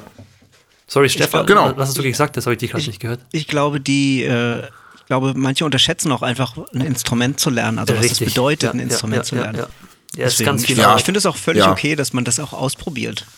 Ich finde Mhm, es, hab- finde es nicht schlimm, wenn jemand nach einem halben Jahr sagt, so, ey, ganz ehrlich, das habe ich mir aber anders vorgestellt. ähm, und äh, keine Lust hat, das zu machen. Auch, ne, oder Ja, ich, ja, ja. das kann auch spät kommen. Ich finde es auch total Eben, legitim, eben. Musik zu studieren und hinterher nicht als Musiker zu arbeiten. ja selbstverständlich. Einfach um klar. festzustellen, so, hey, Ja. ich habe mich jetzt so intensiv damit beschäftigt, äh, für meine das als Beruf zu machen, kann ich mir nicht vorstellen. Genau, Weil da richtig. eben noch so viele andere Faktoren dazugehören. Eben, genau, genau. So, man hat die Erfahrung gemacht und das ist wichtig. Absolut, genau. Ja, ja. Und es nicht als Scheitern zu begreifen. Eben, einen, genau, so ist es. Ich arbeite mit einem amerikanischen Kollegen viel zusammen, mhm. äh, fällt mir nur gerade ein, äh, weil er immer davon erzählt, dass, er einen der größten Unterschiede in Deutschland und Amerika sieht, mhm. äh, dass zum amerikanischen Erfolgsmodell das Scheitern dazugehört. Mhm, mh. Also man, mhm. man, also das sozusagen das Wiederaufstehen ist das, was dich erfolgreich macht. Und mhm. in Deutschland ja. ist es oft so, dass wenn man mit etwas scheitert oder etwas aufhört oder aufgibt, äh, dass es sofort so negative Assoziation hat. Ne? Also dass das genau. irgendwie es wird anders sagt, aufgenommen. Ich habe ja. hab jetzt ein halbes Jahr Klavier gespielt, ich spiele nicht mehr Klavier, ich habe versagt. Ja. Genau. ja anstatt ja. zu sagen, hey geil, ich habe ein halbes Jahr Klavier gespielt. Richtig. Ja, genau. das ist wirklich, das ist wirklich das Problem. Ähm, Mentalität ist ein großer Punkt, ja. Ja, dass Deutschland grundsätzlich so ein, leider so ein kleines bisschen so eine elitäre Attitüde hat. Meiner Meinung nach. Also ja, sehr in vielen streng, Dingen, das, sehr perfektionistisch und sehr ja. Ähm, ja, immer irgendwie in allem das Beste, immer am besten, immer weiter als jeder andere. Und das ist eigentlich, teilweise ist es halt wirklich eine, ein, ein Level oder eine Messlatte, die so hochgelegt wird, dass es eben halt vielen Leuten, dass viele Leute halt irgendwie da auch nicht den, also nicht zum Individuum zurück die Distanz hinlegen können, die sagen, ich bin nicht so, ich möchte das machen, was ich will und sich eben nicht an diesen Messlatten die ganze Zeit hochziehen und sagen, oh, ich muss studieren, ich muss tausend Einser schreiben, ich muss so und so viel verdienen, ich muss das Auto fahren. Ja sondern dass man halt wirklich, also, dass man dann mal ein bisschen die Distanz gewinnt und sagt, ja, ich bin aber anders, ich bin dieser Mensch, ich will das gerne machen und das ist bei uns ganz schlimm, dass man sich genau. immer irgendwie, ja, ja, dass man ja. sich immer wieder an irgendwelche, ja, wie gesagt, an irgendwelche Messlatten oder so halten muss und immer wieder da schauen muss, dass es, dass man das und das erreicht, um akzeptiert zu werden, also auch gesellschaftlich. Genau, mit der größte Fehler in meinen Augen in unserem Bildungssystem auch, dass die Leute einfach in eine Richtung gesteckt werden und äh, auf in gewissem Maße auch gezwungen werden, was zu machen, was, in, was im Endeffekt gar nichts für die Leute ist. Ja. Aber das ist ein eigenes ja, Thema, Bildungssystem. Das ist ein eigenes Thema, ne? Äh, genau. Ja. Absolut, ja. ja. Ja, Total. Aber um nochmal zum Thema zurückzukommen, ähm, was ich auch ganz schön finde, weil du das vorhin gesagt hast, dass, ähm, dass du es gut findest, wenn Leute als Musiker das mal ausprobieren, dann eben nach kurzer Zeit oder nach kürzester Zeit wieder aufhören. Ähm, ich finde das relativ gut auch aus der Sicht. Ähm, vielleicht hören ja auch gerade Leute zu, die selber nicht Musik spielen. Ähm, ich habe auch vor Jahren auch schon mal die Erfahrung gehabt, da hat irgendjemand, ich habe mal irgendwie so ein Schlagzeugvideo gemacht, das war sogar vom Percussion Drum Camp lustigerweise, mhm. wo wir dann mal den Soloabend hatten, wo jeder was spielen durfte. Ja. Ähm, und da habe ich das Video irgendwie noch gehabt und habe das mal auf YouTube veröffentlicht oder einer meiner Bandkollegen von meiner damaligen Band eben. Ähm, und der hat das veröffentlicht, das Video. Und ähm, dann hat, der, hat irgendjemand anders, ein Freund von mir, das irgendwie auf Facebook geteilt oder so. Mhm. Und der hat halt relativ viele Leute abonniert und wie auch immer, das haben wir relativ viele gesehen. Und die meisten haben wirklich drunter geschrieben, hey, super und klasse und da klingt das toll und dies, das. Und dann waren aber auch ein paar dabei, die halt wirklich geschrieben haben, ja gut, der ein bisschen auf irgendwelchen Trommeln rumhauen, das kann ich jetzt auch. Also, da verstehe jetzt nicht, was daran toll ist. ist ja nur Lärm und nur Schrott und nur schlecht und dies, das. Ja. Ähm, und genau das finde ich kann man vermeiden, wenn man sich wenigstens mal kurzzeitig mit dem mit der musikalischen Welt auseinandersetzt mhm. und das mal mhm. zulässt, mhm. sich da mal ein bisschen intensiver mit zu beschäftigen, dass man einmal sieht, wie schwer Musik wirklich ist und was mhm. es bedeutet, Musiker zu sein und wirklich professionell Musik zu betreiben.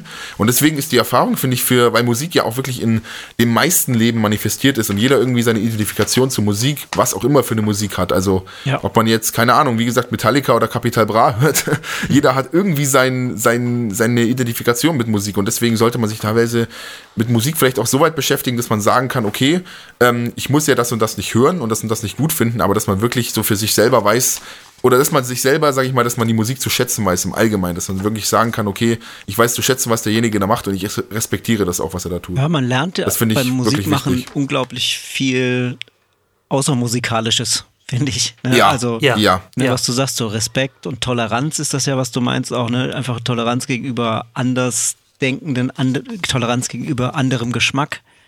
Genau, ähm, ganz ja. wichtige Sache, ganz wichtige ne? Sache, ja. Selbstdisziplin natürlich auch, finde ich, volles Brett. Ja, dass man, ja richtig. Dass man, es, äh, dass man arbeitet ja an sich. Also genau. Na, na. niemand lernt äh, sein Instrument, also kriegt das sozusagen einfach geschenkt. Genau. Ja, hat, es gibt ja, ja, so diese Frage oft so, wie es mit Talent und so und was ist, wenn man talentiert ist ich stehe dem, ich stehe dem Begriff Talent sehr skeptisch gegenüber. Also ich habe mal ein krasses Gegenbeispiel gehabt von einem Schüler, der, den ich für nicht talentiert gehalten habe, weil ich das Gefühl hatte, der kriegt es motorisch nicht auf die Reihe. Mhm. Und mhm. der hat nach zwei oder drei Jahren in den Sommerferien irgendwann so Feuer gefangen fürs Schlagzeugspielen, dass er nach den Ferien zu mir gekommen ist und hat gesagt, ich möchte Profischlagzeuger werden.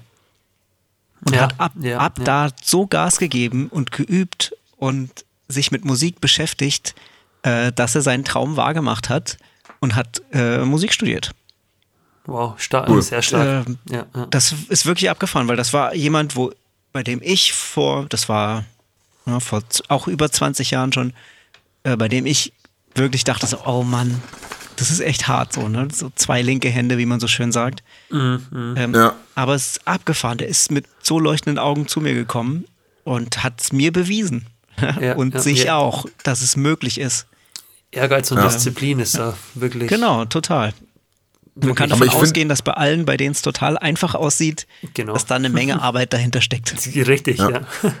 Ich- Ich finde auch irgendwie, dass man, also wenn man das Ganze wirklich so richtig liebt, sage ich mal, ist in meinem Fall auch, ähm, dass man, klar, es ist Disziplin, dass man sagt, ich setze mich jetzt hin und mache es und so weiter. Vor allem bei mir gibt es halt auch viele Sachen, zum Beispiel jetzt eben, vor allem seit dem Drumcamp, wo ich immer, also da habe ich, muss ich echt sagen, ich komme ja auch aus dem Dorf, ähm, und man hat relativ wenig ähm, andere, also außer jetzt von irgendwelchen Bands und irgendwelchen großen Schlagzeuger, relativ viele äh, Impressionen, was es so gibt. Ja. Wenn man dann, wo ich das erste Mal bei diesem Percussion Creative äh, Drum Camp war und dann auch dich gesehen habe, Benny gesehen habe und damals auch Olli Rubo zum Beispiel, der ja auch total, äh, der ist ja auch komplett abgefahren, was der da macht. Das ist ja, Meine geht ja auch ein bisschen in die für den Richtung. nächsten Podcast. Ihr müsst, Olli ihr müsst Olli interviewen. Olli ist einer der großartigsten Gesprächspartner. Äh, Ja, das wäre natürlich der Wahnsinn, das wenn wir müsst, das die, müsst wenn wir, machen. Das, äh, der, ja, wenn, wenn wir Das den Kontakt zu ihnen haben, wäre das natürlich der Hammer. Also das wäre natürlich schön, wenn das möglich wäre. Klar, also das wäre natürlich der Hammer. Da Ja. können wir später nochmal drüber reden. ja, Falls du da irgendwie wen, Kontakt den, hättest. Kennt. Ja. Ja, das wäre super Der krass. Also das wäre der. Hammer. Genau. Ja, klar. Ähm, nee, also es war ja auch ein, ein also irre einfach. Ist, und vor allem, er hat diese einfachen Rhythmen gespielt, dachte man, und dann hat man zwar probiert und man dachte sich, hä, wa- wa- was, was? Ja, das ist einfach, also völlig, völlig verrückt. Absolut. Und da hat man erst mal gesehen, was passiert und da kommt man auch nochmal in so einen Schub rein und ich finde, man entwickelt sich automatisch weiter. Man merkt das auch gar nicht. Es ist nicht so, dass ich, ich habe da was im Kopf, was ich irgendwie erreichen will, aber spiele einfach drauf los und probiere halt immer zwischendrin mal, Moment, das hat er so gemacht, ich probiere es nochmal, mach dies, das. Und irgendwann kommt das dann von alleine. Man spielt halt, ähm, keine Ahnung, 10 Stunden, 20 Stunden, irgendwann macht man das und denkt sich, Moment, das war genau das, was ich machen wollte. Cool. Ja. Und irgendwie, ich weiß auch nicht, also wenn man das wirklich liebt, dann kommt das irgendwie so von alleine. Es ist nicht so, so Schwerstarbeit. Es ist irgendwie, es macht halt immer Spaß dabei. Also, ja. also so ist meine Erfahrung ja, jedenfalls. Also ich ja. bin, Also ich kenne das, Ja. ich kenne diese, also ne, so eine diese äh, Horizonterweiterung, die man erfährt, Ja. ne, wenn man aus seinem Dorf in die nächste Stadt geht. Oder äh, ich habe früher selber bei diesen Camps mitgemacht, äh, wo eben internationale Drummer als Dozenten waren. Ähm, und ich erinnere mich, ne, ich als alter Maiden-Fan, als ich das erste Ja. Mal bei so einem Jazz-Instructor saß und irgendwelche Swing-Beats spielen sollte. Ähm, das war aber eine massive Horizonterweiterung. ja, Ähm, ja. Und man lernt da immer weiter. Und das, mein Studium war auch genauso. äh, Ganz tolle Lehrer, die mich inspiriert haben äh, und meinen Horizont erweitert haben. Absolut. Ja. Und da können wir jetzt auch gleich den perfekten Punkt zur nächsten Frage schlagen. Ah. Sehr gut. Und zwar, ähm, du hast ja am Los Angeles Music oder an der Los Angeles Music Academy ähm, studiert, Genau, oder? ja. Richtig. Ähm, das ist ja nochmal was komplett anderes. Also komplett anderes Land, andere Menschen. Ähm, ich würde die Frage gar nicht mal so, so gezielt oder, oder direkt stellen, sondern einfach ziemlich offen. Wie war das? Erzähl einfach Ja. mal, wie es da so war und so, weil das ist halt mal was komplett, also eine andere Perspektive, eine andere Welt quasi. Also in die, ähm, ich hatte von, ich glaube 93 habe ich angefangen, 93 bis 96 in Gießen bei Dirk Rosenbaum Schlagzeugunterricht. Und der hatte in LA studiert am PIT, äh, Percussion Institute of Technology, am Musicians Institute in Hollywood. Und das war sozusagen für mich, dachte ich so, boah, das ist der absolute Wahnsinn, ne? das muss unglaublich sein.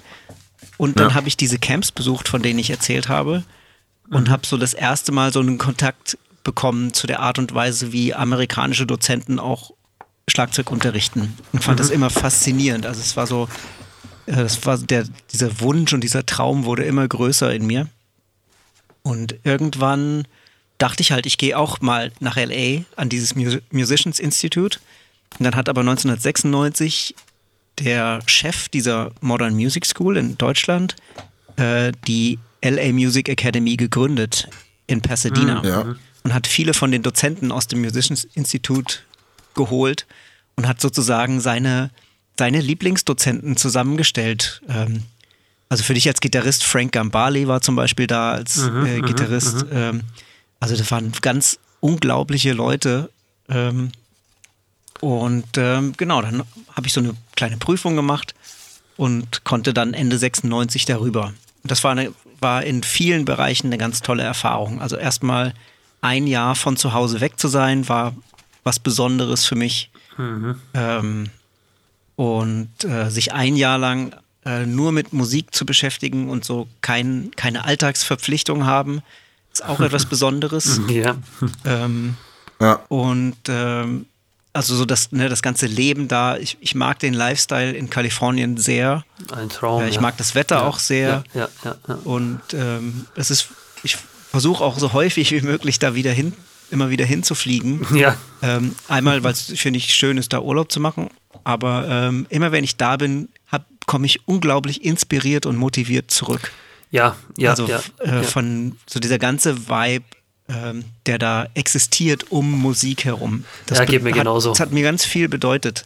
Und bis heute. Also ich äh, das eine der tollsten Städte ja, das äh, ist nach wie vor. kü- kü- künstlerisch eine Gegend, die fast nicht zu übertreffen ist, was da an, an Kunst und Wahnsinn, Musik ne? geschaffen Ja. wird. Schon seit, äh, den, schon seit dem Zweiten Weltkrieg aus, seit den 40er, 50er Jahre, 60er Jahre, was da los war. Ja, es war ganz lange eigentlich, ne? So die, die Genau. Welthauptstadt für Musik. Genau, richtig. Äh, also gerade für. Popmusik. Ähm, Jazz war natürlich New York immer auch ganz weit Genau, vorne. genau. Ähm, ja, ja, ja. Aber ich denke so, gerade im Popmusikbereich oder Rockmusikbereich war LA die Stadt. so ist es, äh, ganz genau. klar. Die ganze Hippie-Bewegung auch, was da Musik geschrieben Genau, wurde. Und- absolut. Und das, das schwebt überall so ein bisschen noch drin. Und äh, was Genau, so genau. eine Sache, die ich gelernt habe aus LA oder, oder aus diesem Studium, ist, ähm, dass die nicht in so krassen Schubladen denken wie wir Deutschen. Mhm, also die, da sind viel mehr Sachen miteinander connected, die für uns so Ja, kategorisch ja, Mhm, getrennt wären. ähm, Also da der Respekt von Rockmusikern zu klassischen Musikern zu Popmusikern zu Jazzmusikern ist irgendwie ähnlich groß. Also da, Mhm, Verstehe. ähm, Ja, ich habe nicht das Gefühl, dass der ein oder andere sich da sehr über den anderen stellen will. Vielleicht auch, ne, Mhm, weil, das, weil das Business da sehr viel professioneller ist, Ja, ähm, ja, weil ja. vielleicht auch durch die Filmindustrie auch oft so Genres gemischt werden. Mhm. Also dass eben auch Rock und Jazz oft miteinander in Kontakt kommt. Mhm, Ich habe das sehr genossen, ähm, sozusagen auch neue Wow. Musik kennenzulernen, ohne dass jemand das verteufelt, was ich mitbringe. ne? Also Ja, ich komme Mhm. dahin mit Hip-Hop und Maiden und, äh, und dann bringt mir jemand Percussion bei, ohne dass ich das Gefühl habe, äh, Genau. Ja. dass das, was ich mitbringe, was Schlechtes wäre. Ja, das ist auch, sag ich Ja. mal, ein großes Zeichen von Professionalität. Einfach da über die Grenzen hinwegzuschauen und auch das zu Absolut. akzeptieren natürlich. Ja, Ja. ja wie das ist gesagt, so ein bisschen der, eine Lebenseinstellung vielleicht auch, ne? genau, so ist es ja. Aber der Lifestyle, der, ich versuche auch alle zwei Jahre wieder zurückzufliegen, weil es gibt mir auch immer so, so eine, es ladet irgendwie die Akku, es lädt, ladet, es lädt einfach die Akkus, finde ich, auch ein Stück weit auf. Ich, ich Ja. fahre natürlich auch rum in, in äh, Studio City, was da für Studios alle auch viele Home-Studios, wie viele Leute kreativ sind, was da Musik geschaffen total. wird. Warst du am Wahnsinn. MI oder wo hast du studiert? Ich habe äh, in Los Angeles leider gar nicht studiert, Ah, okay. ähm, aber ich äh, liebe, wie gesagt, auch den Lifestyle Ah, alles klar, verstehe. und bin auch dementsprechend auch dahin, wann war das, 2016 das erste Mal hingeflogen ja. und wollte mir eben auch die ganzen Musikplätze, wo Musik geschaffen wurde, wo, Musik gespielt wird, einfach mal anschauen. Das hat mich auch, wie Ja, toll, so, ne? so Ja. inspiriert. Du hast, ja, du hast ja quasi auch dein Album darüber geschrieben, ja, oder? genau. Also ein Teil von meinem Album habe ich eben da auch geschrieben, Ach, cool, weil einfach super. der Kopf einfach frei ist da. Kann ich gut verstehen. Also, Ja, äh, ja, ja. Ich habe auch viele Ideen. Ich habe ganz viel aufgeschrieben. Ich war jetzt im Januar wieder da Mhm. und habe einfach viel, bin mit ganz vielen Notizen im Handy zurückgekommen. Ja, also genau. so, was Leute gesagt haben, die ich getroffen habe, Mhm, Musikempfehlungen. Äh, Ich habe da auch Unterricht genommen wieder ähm, und mich mit meinen alten Lehrern getroffen. Das Mhm, Sehr schön, wow. ist einfach total, total geil. Ich, ich komme aus dem Schwärmen nicht raus. Ihr müsst mich unterbrechen. Ja, da da geht's kommt, mir genauso, äh, muss ich auch aufpassen. auch, auch, sehr, auch sehr passend ähm, zu dem, da kommt nochmal der Metallica-Nerd-Einwurf ähm, von mir, ähm, weil du es gerade gesagt hast, dass da die Toleranz zwischen den Musikrichtungen so sehr groß ist. Ja. Ähm, damals, falls ähm, du den kennst, Stefan, Cliff Burton, sagt dir das was? Der ähm, Bassist von Metallica, der sehr früh gestorben ist bei einem Unfall. Ja. Ähm, der ist erst später zu Metallica gestoßen und hat dann aber auch einige Songs komponiert und hat also war totaler Metalhead, hat eigentlich also die komplett verrückte Musik damals gehört und auf der anderen Seite sehr viel klassische Musik. Also das waren seine zwei Extreme, klassische Musik, also Bach, Mozart, Vivaldi, ähm, auf der anderen Seite nur Heavy Metal. Ah, ja. Ähm, und der hat das dann eben auch dann in den späteren Werken von Metallica, vor allem bei ähm, äh, Rides the Lightning und Master of Puppets, also auch die mitgrößten Alben, sage ich mal, hat ähm, er das dann eben da auch mit reingebracht, diese Musik. Und man merkt teilweise, wenn man genau hinhört, dass da wirklich teilweise fast schon klassische Elemente mit drin geil, sind. ja. Bloß halt mit E-Gitarren gespielt. Das ist auch das, was ich an Metallica so liebe. Und da fand ich mich gerade, also habe ich, hat mich gerade sehr dran erinnert, was du sagst, ist eben da Metallica ja auch unweit von Los Angeles kommt, also Ja, die genau. kommen ja aus San Francisco Ja. und hatten aber auch in LA, glaube ich, sogar, ich weiß gar nicht, ob, ob Lars Ulrich sogar aus LA kam am Anfang, aber der ist von Dänemark, glaube ich, nach LA gezogen und dann hat sich dann da quasi die Band gegründet und ist weitergezogen, soweit ich das jetzt Ah, ja. weiß. Genau. Aber auf jeden Fall ist in San Francisco quasi der Ursprung, aber ist ja alles sehr nah aneinander. Ja, klar. Und deswegen, also, hat mich gerade dran erinnert, genau.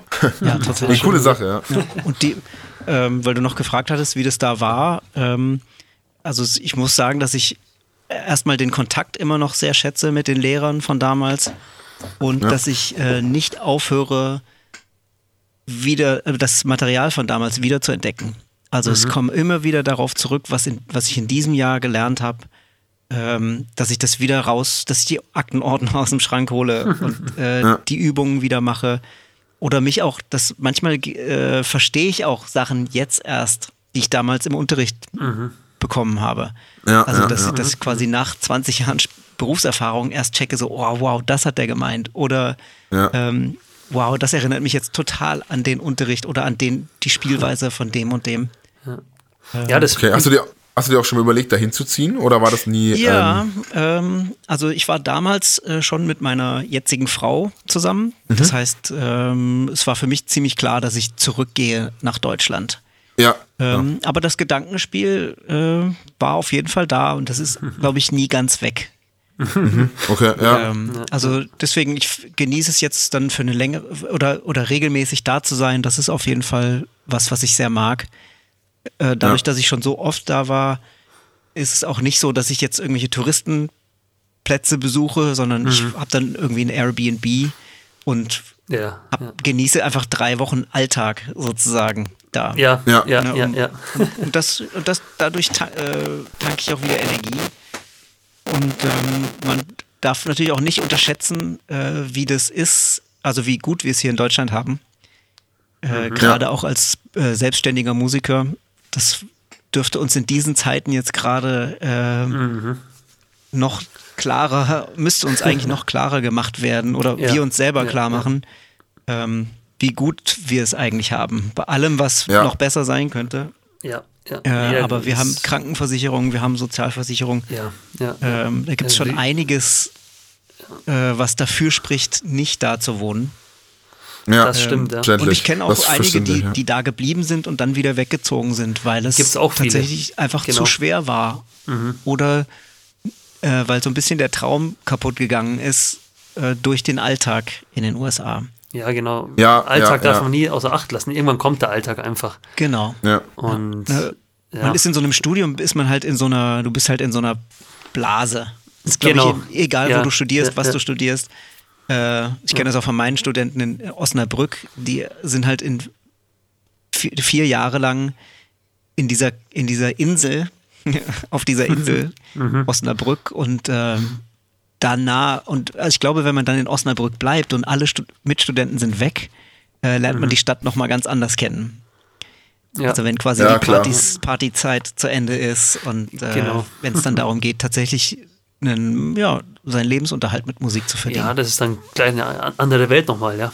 Ja. Ja, denke ich auch. Ja. Aber Es geht, glaube ich, in vielen Bereichen auch so, dass Studenten in ihrer eigenen Blase leben und dann, wenn das richtige Leben kommt und man jetzt dasteht und sagt, jetzt muss man für sein Leben und äh, Lebensunterhalt sorgen, Ja. dass dann erstmal das wirkliche Leben dann auch beginnt. Ganz Hat natürlich, bestimmt. Ja. Man wurde im Studium gut darauf vorbereitet, fachlich natürlich, aber so das wirkliche Ja. Leben beginnt eigentlich erst mit dem Tag, an dem man äh, für seinen eigenen Unterhalt sorgen muss. Und das ist natürlich äh, auch sehr, sehr schwierig in, in vielen Bereichen. Ja. Total. Und dieses, gerade Musik ist so ein super Beispiel. Ne? Du wirst so unglaublich fachnördig Ja, äh, ausgebildet. Ähm, und ähm, Dann ich kommt die glaub, das-. Ich glaube, da kommt, die, da kommt der, tatsächlich das echte Leben. Ja. Äh, und ich glaube, dass die Hochschule Osnabrück da schon sehr gut ist, äh, ziemlich breit vorzubereiten. Also, dass man eben nicht sagt, man muss eben nur sein Instrument super gut können, Ja. sondern dass man eben auch viel über ähm, Selbstmanagement und ähm, ja, Selbstständigkeit überhaupt lernt. ne? Ja, klar. Das ist Ja. ganz ähm, wichtig. Ja. Und ich, das ist, glaube ich, ich glaube, häufiger scheitern äh, Musikerkarrieren nicht daran, oder sie scheitern nicht daran, dass jemand sein Instrument nicht gut genug spielen kann, so ist es, genau. sondern eher daran, dass, äh, dass die Social Skills nicht passen für den Beruf Ja, oder dass, richtig, Ja, richtig. ja, dass die Herausforderungen, die diese Selbstständigkeit mit sich bringt, dass die ähm, viele Leute auch frustriert oder ähm, dann, ähm, ja, dass sozusagen auch die Motivation für das Instrument schwindet, weil es gerade beim Musikmachen äh, für die meisten, sage ich mal, eine Zeit lang dauert, bis Genau. äh, die Arbeit Früchte trägt. Genau, ist ja so, es gibt, es gibt so viele gute Musiker auf der Welt, das Ja, kann man gar nicht unfassbar. abzählen. Und es Ja. gibt so, es, es gibt verhältnismäßig wenige, die davon wirklich selbstständig leben können. Weil wie du sagst, der selbstständige Bereich, der ist nicht zu unterschätzen. Das merke ich bei Absolut. mir. Ich bin jetzt zwar nicht- jetzt noch nicht in der Musik selbstständig, aber auch in, in meiner Versicherungsbranche. Und ich bin jetzt äh, 23 Jahre alt und ich tue mir auch in vielen Bereichen wirklich noch sehr schwer. Weil das ist einfach ein Lernprozess, der Absolut. sehr viel Disziplin fordert. Ja. Und man darf einfach nicht aufgeben. Das ist einfach die Sache. Und das, Das ist, Ist glaube ich, ein Erfolgsrezept. Ne? Das ist auch das, Genau. was ich, was ich Ja, meinte, ja. ne? dass man, dass man, äh, dass man nicht so schnell aufgibt, wenn es nicht so gut läuft. genau, ja, Mhm. ja. Äh, sondern ich glaube, dieses Durchhaltevermögen, das wird belohnt. Genau. Und man hört nie Ja, auf ja. zu lernen. Ne? Also Ja, ähm, richtig. Ich glaube, mit 25 guckst du auf das, was du mit 20 gemacht hast und denkst dir, Mensch, damals hatte ich doch gar keine Ahnung. und ähm, dann guckst du Genau. als 30-Jähriger auf den 25-Jährigen oder als jetzt 44-Jähriger auf den 30-Jährigen und denkst dir, Genau. Mensch, da hast du aber, was hast du denn da gemacht und gedacht Ja, und ja. äh, wie, welche Entscheidung hast du Ja. da getroffen? Das sind schöne Momente dann, wenn man so zurückschauen kann und sieht, dass man weitergekommen ist. Das ist dann die Absolut. Belohnung. Ja, Absolut, das finde ich auch. Sehr schön. Ja, ähm, wir haben jetzt gerade so ein bisschen über Los Angeles gesprochen, über die USA. Und da habe ich jetzt noch, äh, kam mir die Frage in den Kopf, äh, wie so das Leben auch als tourender Musiker ist. Du hast ja vorhin gesagt, du hast schon oft in Kanada Konzerte gespielt, auf Festivals und auch in anderen Ländern. Wie Ja. ist so das äh, Touring, der Touralltag oder wie fühlt man sich da? Was sind die positiven Seiten, die negativen Seiten? Ähm, Genau. Ja, also es, äh, es gibt das Tourleben sieht, hat ganz viele Gesichter, sage ich mal. Ähm, das kann bedeuten, dass man sein Privatauto vollpackt mit Schlagzeug-Cases und äh, 500 Kilometer fährt, um für wenig Geld für wenig Leute in einem kleinen Club zu spielen und nachts wieder zurückzufahren, weil es kein Hotel gibt. Äh, das ist Tourleben und das ist gerade am Anfang von vielen Bands, glaube ich, das Standard-Tourleben. Ja, ja. Oder dass man eben halt nach so einer Tour eben nicht mit Geld rausgeht, sondern dass man wahnsinnig viel reinstecken muss. Ja, ja. ja. Ähm, und ja, das im Laufe der Zeit, ähm, also es kommt wirklich auch dann auf die Projekte an. Und ähm, meine erste große Profi-Erfahrung war eben der Hamid Baroudi, der algerische Sänger. Und das war natürlich was ganz Tolles, mit dem Flugzeug irgendwo hinzufliegen und äh, nur sein Beckencase mitzubringen und alles andere wird gestellt vor Ort. ja, Äh, ja, ja. Das war natürlich toll. Und dann pennst du manchmal in Hotels, die du dir als Privatperson niemals leisten könntest. ähm, Ja, ist der das, ist, Wahnsinn ne- das ist natürlich fantastisch. Ne? Also das, ich würde sagen, das Tourleben kann von absolutem Luxus bis zu dem totalen Gegenteil von Luxus alles beinhalten.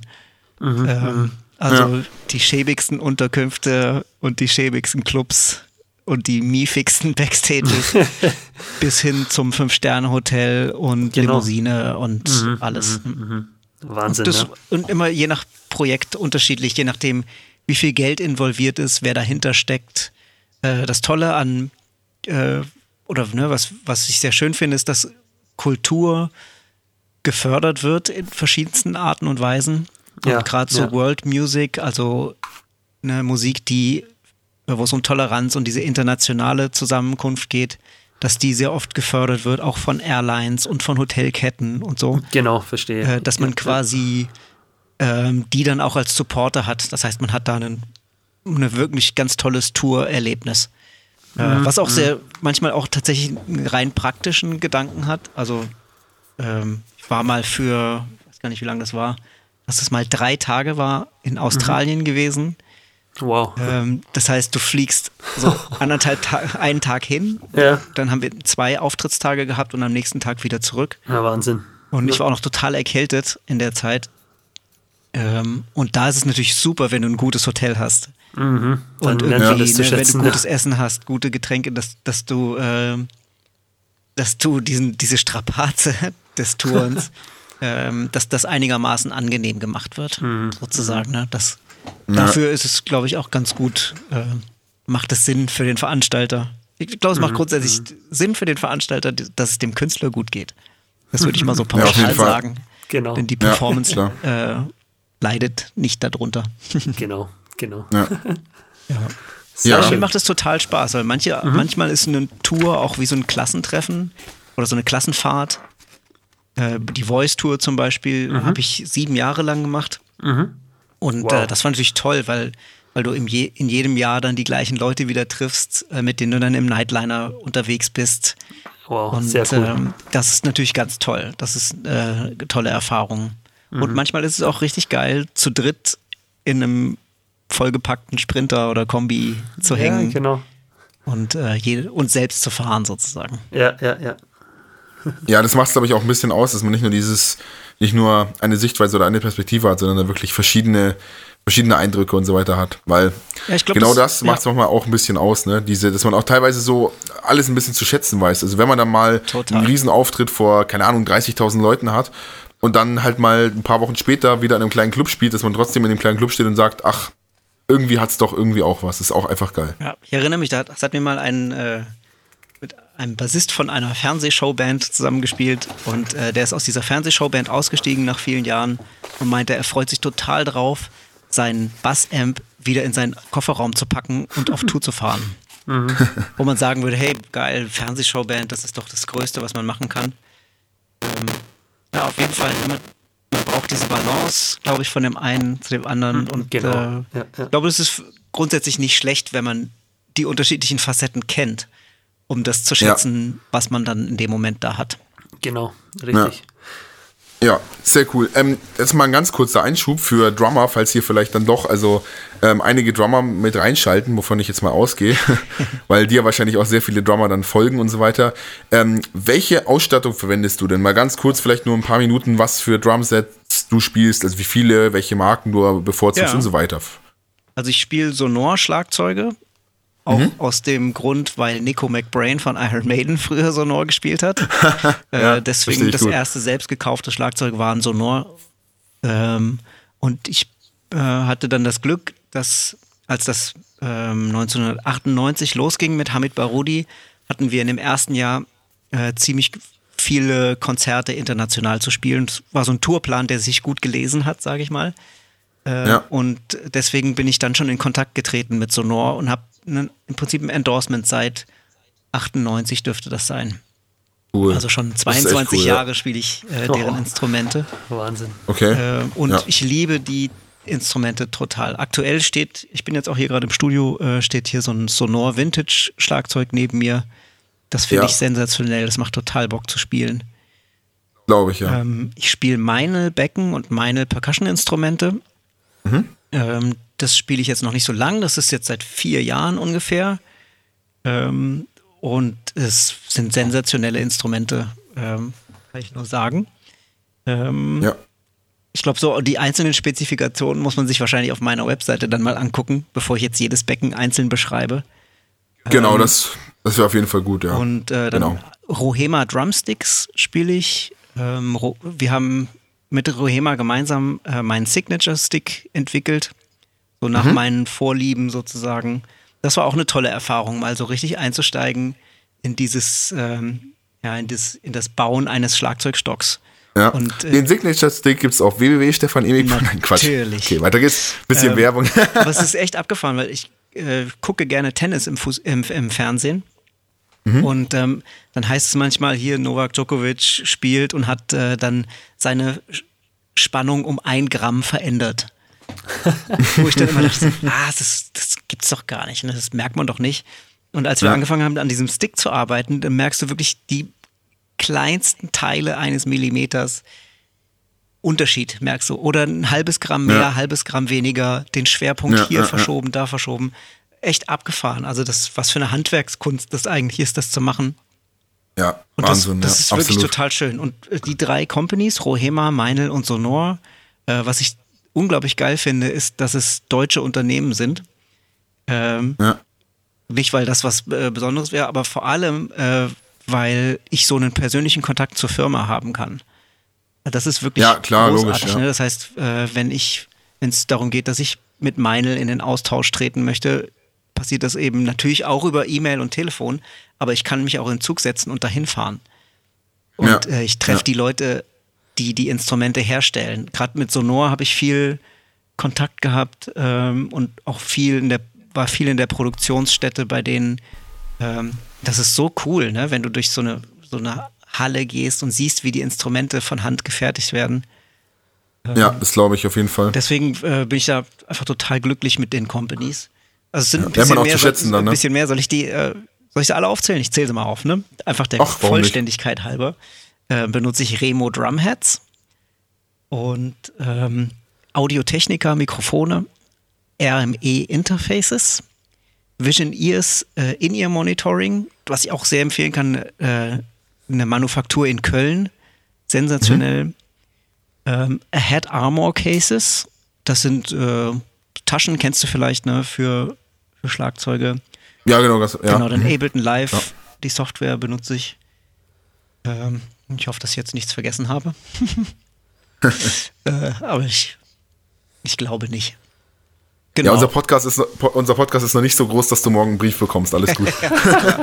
aber es ist, ähm, es ist spannend, ne? Also dieses, dieses Thema Endorsement ist ja auch was, was man, äh, wo man als ähm, Musiker oft drauf angesprochen wird. Ja. Äh, weil äh, für viele das so eine Art Belohnung dafür ist oder so eine Art Medaille, ne? So, und ich muss jetzt unbedingt ein Endorsement haben. Aber ich glaube, dass das, dass da ein bisschen mehr dahinter steckt, als nur Instrumente günstig oder umsonst zu bekommen. Ja. Sondern dass da eine wirklich professionelle Zusammenarbeit gewünscht ist, ist das eigentlich interessant ist. Ich glaube, das, das, ist so ein Thema, was, glaube ich, in so ein Jugend- oder junger Schlagzeuger-Podcast gut reinpassen würde. Ja. Ähm, mal zu checken, äh, was bedeutet eigentlich Endorsement und äh, welchen Bezug hat man zu den jeweiligen Instrumenten. Ich ja. sehe das immer wieder, dass Leute einfach nur irgendwelche Instrumente spielen, weil sie sie günstiger bekommen anstatt äh, darauf zu achten, was ihnen wirklich gefällt oder zu ihrem Sound passt. Ja. ja das Aber das, das sagt sich natürlich auch einfach, wenn man äh, den Luxus hat, sowas zu haben mit den Firmen, die man gerne mag. Ja, natürlich, ja. Es ist halt immer eine Geldfrage natürlich auch. Also es ist halt alles auch sehr teuer, Absolut. aber ja. Lohnt sich halt auch. Also ich habe jetzt auch ähm, erst äh, zu Weihnachten mir Becken gewünscht tatsächlich. Ja. Und das sind jetzt auch, also es sind jetzt keine, äh, keine absoluten Superbecken und so weiter. Ähm, aber für mich halt schon mal, also von Siljan sind das Becken gewesen. Ja. Ähm, und einfach, keine Ahnung, man merkt halt einfach den Riesenunterschied, weil ich halt ähm, immer eher in kleineren Bands gespielt habe und eigentlich auch wirklich erst seit, ähm, seit ich bei, bei Johannes jetzt in der Band spiele, eigentlich auch erst seitdem, das geht's in eine professionelle Richtung. Und davor war ja. das halt auch noch, war man noch sehr jung und so weiter. Ähm, und es waren auch in die Richtung Punk-Rock-Bands und so weiter. Da ist der Sound jetzt nicht unbedingt das Allerwichtigste. Es muss halt einfach reinhauen und man ist froh, wenn man irgendwas hat, so in die Richtung. Ja. Und es geht auch jetzt erst, also seit ein paar Jahren in die Richtung, dass man halt wirklich mal schaut, okay, was kaufe ich hier, welche Fälle kaufe ich, äh, welches Set kaufe ich, äh, welche Maschinen kaufe ich und so weiter. Und ja, da merkt man schon einen riesen Unterschied mit jetzt, mit den Siljan-Becken jetzt im Vergleich zu den früheren alten Becken, die ich hatte, die wirklich teilweise auch schon sehr, sehr alt einfach waren. Ähm, ist halt Wahnsinn. Also ein riesen Unterschied einfach. Ja. ja. Es tut einfach gut. ja. Ja. Sehr schön. Ja. Genau. Der Gear Talk. Ne? Sehr gut. Richtig, ja. Der musste auch sein. Auf jeden Fall, das, äh, Der musste das, sein, muss, ja. das muss gemacht werden. Ein Trommler-Podcast ohne Gear Talk geht nicht. Ist kein Trommler-Podcast. Ganz genau. Sehr schön, ja. Wunderbar. Gut, so. ähm, dann kommen wir jetzt eigentlich zu deiner allerletzten Frage, genau, würde ich sagen. Genau. Lukas, machst du, ähm, oder? Da äh, hast du ich, dich, glaube ich, schon ein bisschen mehr beschäftigt als. Genau, ähm, ja. also habe ich auch mitbekommen, so ein bisschen auf Instagram. Ich folge dir ja auch schon seit Ewigkeiten. Mhm. Ähm, auf jeden Fall, du hast ja ein Buch geschrieben hast ja vorhin schon mal kurz ja, erwähnt. Stimmt, ja. ähm, fünf Wege zur Musikalität. Ja. Ähm, und ich glaube, also da, das ist natürlich, also Buchschreiben ist ja auch so eine Sache, ach ja, ich glaube, die überlegen sich viele Menschen mal im Leben. Das ist schon so eine Sache, wo man sagt, boah, das wäre schon cool, sowas zu machen, aber es ist ja bestimmt, also es ist ja ein Monsterprojekt. Das ist ja, glaube ich, unvergleichbar. Also ich bin auch jemand, ich bin, also ich beschäftige mich sehr gerne mit, mit Sprache und bin da auch sehr fasziniert und schreibe gerne. Ich rede gerne, deswegen ja auch der Podcast und viele andere Dinge ja. in die Richtung. Ähm, und ich liebe Sprache im Allgemeinen und so weiter. Aber ein Buch zu schreiben ist halt, glaube ich, nochmal was ganz anderes. Ich glaube, dass man dann auch nochmal auf eine ganz neue ähm, Art, sage ich mal, mit dieser Sache in Kontakt gerät. Also was Sprache und Schreiben im Allgemeinen anbelangt. Ja, absolut. Und ja, ja erzähl einfach mal, um was es natürlich geht, was, was beinhaltet das Werk, was ist die Sache ähm, und einfach, wie der ganze Prozess so war. Gerne. Also das Buch heißt Fünf Wege zu mehr Musikalität und ist ein Buch über Musikalität, geschrieben aus Schlagzeugersicht. Ähm, es ist geschrieben, sage ich mal, primär für Schlagzeuger, aber nicht nur. Ich habe also von äh, anderen Instrumentalisten gehört, dass sie mit dem Buch auch was anfangen können, obwohl sie keine okay. Schlagzeuger sind. Ähm, es unterscheidet sich von anderen Schlagzeugbüchern darin, dass da zum Beispiel keine Noten drin stehen, sondern äh, es geht sehr viel, also es gibt eine Menge Text, also es ist tatsächlich ein richtiges Buch. Mhm. Und es sind ähm, Übungen darin, die dich als Schlagzeuger oder als Musiker und Mensch auf andere Arten und Weisen fordern. Ähm, ja. paar dieser Übungen, die da drin sind, sind sehr schlagzeugspezifisch. Also geht es dann auch um so ein paar Unabhängigkeitssachen oder äh, Soundgeschichten, Dynamik und so spielt eine große Rolle. Und dann geht es aber auch viel um Interaktion. Ähm, es geht viel auch um Intention beim Spielen. Also warum spiele ich das, was ich spiele? Mhm. Ähm, dann ein bisschen ein Thema, wo wir vorhin auch schon drüber gesprochen haben. So innere Einstellung, innerer Dialog. Also es geht auch ein bisschen um das Thema, äh, ja, was passiert in, mit mir, wenn ich Musik mache, äh, welche Gedanken kommen auf, wie kann ich die handeln, ähm, genau, diese fünf Wege heißen ähm, Inspiration. Äh, da geht es vor allem darum, wie komme ich an Inspiration, wie werde ich inspiriert äh, und was inspiriert mich überhaupt. Mhm. Und dann Intention, also warum spiele ich das, was ich gerade spiele in einem Song, aber auch die Frage, warum spiele ich überhaupt mein Instrument. Da haben wir ja, ja vorhin schon drüber gesprochen, ne, mit dieser Motivationsquelle, ähm, dann geht es um Interaktion, also viel Interaktion innerhalb des Schlagzeugs, aber auch in Interaktion mit anderen Instrumenten und anderen Musikern vor allem. Ja. Und dann gibt es Improvisation als vierten Teil, als vierter Weg. Ähm, da geht es dann darum, als Schlagzeuger Übungen zu machen, die dazu führen, dass du deine eigene Stimme entwickelst. Und dass du nicht einfach nur nachspielst, was andere Leute spielen, sondern dass du in der Lage bist, deine eigenen musikalischen Aussagen zu treffen. Und ich finde Improvisation mhm. da einen ganz tollen Weg für.